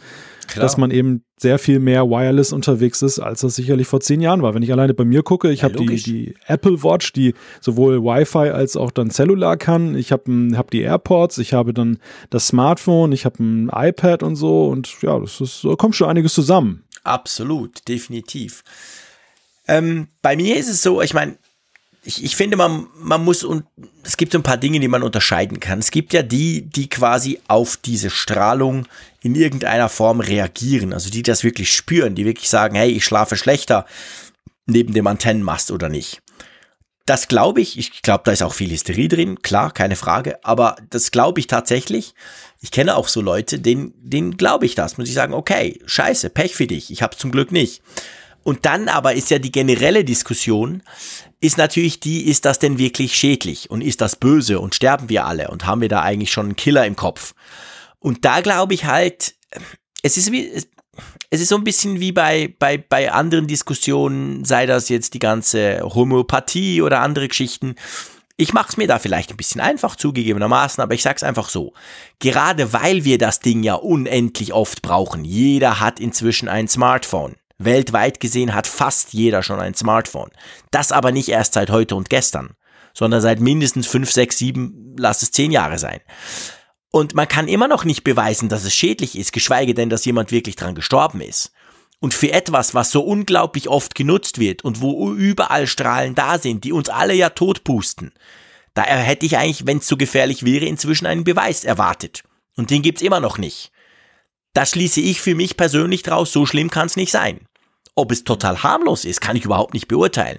Gehe ich auch nicht unbedingt davon aus. Aber im Umkehrschluss, so schlimm kann es nicht sein. Und diese ganzen Schlagzeilen, die man immer sieht, das sind eben halt Schlagzeilen. Es ist natürlich ein tolles ja. Thema. Wow, deine AirPods putzeln dir dein Hirn weg. Aber ich halte das für großmehrheitlich Quatsch. Ja, zumindest stellen sich einem als Laien ja durchaus einige Fragen, wenn man diese Studien, die, deren Ergebnisse kolportiert werden, sieht und, und bestimmte andere Faktoren statistischer Natur sieht. Bei mir ist das immer so, gar nicht mal jetzt bezogen auf die AirPods, aber kürzlich hatte ich dann auch wieder gelesen, dass ähm, wie viele Feinstaubtote es mhm. irgendwie in Europa gibt. Das, eine, eine, das war eine irrsinnige Zahl, die da genannt wurde, laut mhm. einer neuen Studie. Menschen, die jetzt dann an die Folgen von eben dieser, mhm. dieser Belastung durch Feinstaub von Diesel und so weiter dann eben ums Leben gekommen sind. Und ich frage mich dann halt bei solchen Gelegenheiten immer auf der einen Seite, lese ich dann von Statistiken, dass die Lebenserwartung der Menschen im Schnitt immer mehr steigt. Mhm. Und auf der anderen Seite lese ich dann eben von einem angeblichen Massensterben durch diese Belastung. Dann frage ich mich immer, erhöht, erhöht es die Sterblichkeit dahingehend, dass die Leute noch viel älter werden würden, als sie es ja, jetzt schon genau. sind? Oder ist es dann tatsächlich ähm, so, dass es dann selektiv Leute betrifft? Also das wird, finde ich, und das macht es dann, das, das ist diese Komplexität bei diesem Thema. Ja. Das kann man irgendwie nie so richtig so herauskristallisieren. Und dann ja. frage ich mich natürlich auch, wie steht es denn dann mit dem Rauchen und so weiter? Wie, wie ist das denn im Kontext zu sehen? Oder ist das auch herausgerechnet worden, dass die Leute sich möglicherweise noch anderer Schadstoffe aussetzen und so weiter mhm. und so fort? Also es ist sehr, sehr komplex und, und deshalb auch, ich will diese AirPods-Sache nicht vom, vom Tisch wischen. Wie Nein. gesagt, mir gibt es es auch zu denken. Aber auf der anderen Seite denke ich eben auch dann nicht nur eben, dass ich mir jetzt dann, dass, dass es mir Angst einjagt, sondern ich denke eben auch, dass ich dann mir Fragen stelle, dazu, wie das in unserer komplexen Welt einzuordnen ist und ja. was ich denn davon halten soll. Und da komme ich auch jetzt dann häufig zu Ergebnissen, die, die deinen sehr ähneln, ja. Ja, genau. Also ich will das nicht, ich will das nicht verneinen. Vielleicht im Umkehr, ich habe vorhin was von Globally gesagt und, und Homöopathie, einfach um das noch einzuordnen, was ich damit meine, ist, da ist es zum Beispiel auch so, es gibt ja Leute, die schwören drauf, die sagen, ey, das ist das Beste und alles andere ist Mist und die blöde Chemie brauchst du nicht. Und da sage ich dann immer, ja, wenn das so wäre, bei allen, dann, äh, dann, dann hätte sich das ja durchgesetzt. Dann, dann würden wir alle das machen und wir wären alle super gesund. Ist nicht so, also so einfach kann es nicht sein. Und genauso sehe ich es natürlich hier auch. Wenn das so schlimm wäre, wie ich immer wieder lese, ja, aber verdammt, dann hätten wir A aufgehört damit und B, dann gäbe es ja Millionen von Toten schon passiert beides nicht. Also, äh, weißt du, ich finde immer so, es ist halt, es wird extrem, extrem ähm, ähm, kontrovers natürlich diskutiert und ich will auch überhaupt nicht in Abrede stellen, dass es Leute gibt, die sehr empfindlich auf solche Dinge reagieren. Was mich ja noch interessieren würde, Jörg, du hast das ja geschrieben, ich finde, du hast es auch super spannend geschrieben, auch nicht so im Sinn von, ah, böse und ihr, ihr spricht immer über die AirPods und so. Aber du schreibst, ich gehe zumindest etwas bedachter mit dem Tragen der AirPods um. Was heißt denn das? Was heißt denn bedachter? Tust du sie viel vorsichtiger ins Ohr oder nimmst du sie weniger oft mit? Weil ich ganz ehrlich gesagt brauche sie genauso oft wie vorher und das sind Stunden pro Tag. Ja. Also, ja, interessante, ist, interessante ist Frage. Frage. Also, was heißt jetzt das? Also verzichte ich dann ja. ab und zu drauf oder nehme kabelgebundene? Das könnte man ja auch. Die strahlen definitiv nicht. Ähm, also ich ziehe da im Moment keine Konsequenzen. Einfach aus den gleichen Gründen, die ich jetzt vorhin erklärt habe. Weil ich das ich glaube das halt nicht so ganz. Ja, ich sehe es ja sowieso so, du bist mein Versuchskaninchen und ja, klar. ja nun de Solange wir noch Podcast machen können, ähm, genau. klappt das schon. Genau. Wobei, ich bin jetzt seit drei Wochen krank. Hm. Hm. Vielleicht doch Meinst mal. du, das hat mit den AirPods ja, zu tun? Da, puh, eine, wer, wer eine AirPods-Grippe? Ja, wer weiß, wer weiß, genau. Vielleicht müssen wir doch mal probieren, wieder auf Kabel zurückzugehen. genau. So, jetzt machen wir uns lustig, das wollen wir natürlich eigentlich nicht. Nein, nein. Na, nein doch, nein, ein bisschen schon, aber ähm, ja. es ist ein ernstes Thema, sagen wir es mal so, weil es viele Leute wirklich sehr, sehr weil das viele Leute ja. sehr, sehr ernst nehmen und sie auch schreckt. Also wir können es ja letztendlich nicht beurteilen, aber wir können halt mit unserem gesunden Menschenverstand gewisse Schlüsse ziehen. Und ich glaube, das darf man. Aber ähm, Experten oder Fachwissen in dem Sinn haben wir da natürlich nicht. Nur sage ich mal jahrelange Erfahrung. Und aus der Erfahrung kann ich sagen, dass mir persönlich das ganze Zeug nichts macht. Weil ähm, ich behaupte sogar nach einem dreistündigen Telefonat mit dem iPhone am Ohr, da denke ich viel besser, weil da ist mein Gehirn so richtig schön durchgekocht. Ich stutze gerade wie ein gesunder Menschenverstand. ja, also jetzt, jetzt stellst du dein Licht unter den Scheffel, ja. so das, das haben wir schon. Ich würde, das würde ich uns durchaus, ähm, durchaus zusprechen. Ich würde auch zusprechen, dass meine Stimme nicht besser geworden ist in den letzten ein, drei Viertelstunden. Und drum, lieber Malte, wäre ich dafür, dass wir die Folge 161 schließen. Genau. Einverstanden? Ja, ja, unbedingt. Also ich könnte ne, wie immer stundenlang noch mit dir weiter podcasten, aber ja, ich brauche ja, ich, ich brauche deine Stimme ja nächste Woche. Also was bringt es mir, wenn ich die jetzt dann zerstöre, dass wir drei Stunden podcasten und nächste Woche, wenn wir wieder mindestens genauso viel zu besprechen haben, oh, ja. dann, dann ist sie weg. Deshalb, wir müssen etwas, wir müssen etwas haushalten mit deiner Stimme. Mit den Ressourcen, und genau. Das, das war die Woche der frohen Botschaften. Ich bin sehr gespannt, was nächste Woche kommt. Ich glaube aber ganz sicher, dass auch jenseits der Apple-Welt vielleicht die ein oder andere frohe Botschaft kommt. Warten wir es mal ab. Ich bin ja, sehr genau. Gespannt. Folgt uns mal ein bisschen auf Social Media. Da gibt es unter Umständen das eine oder andere zu lesen. Ihr werdet es sehen und ich freue mich auf jeden Fall schon auf nächste Woche. Natürlich zuerst mal aufs Event, aber dann vor allem eigentlich noch viel mehr auf die Diskussion mit dir und mit unserer Hörerschaft, was da so alles kam. Und darum sage ich wie immer Tschüss aus Bern und bis zur nächsten Woche. Ja, auch liebe Grüße von der Nordsee. Bis zum nächsten Mal. Tschüss.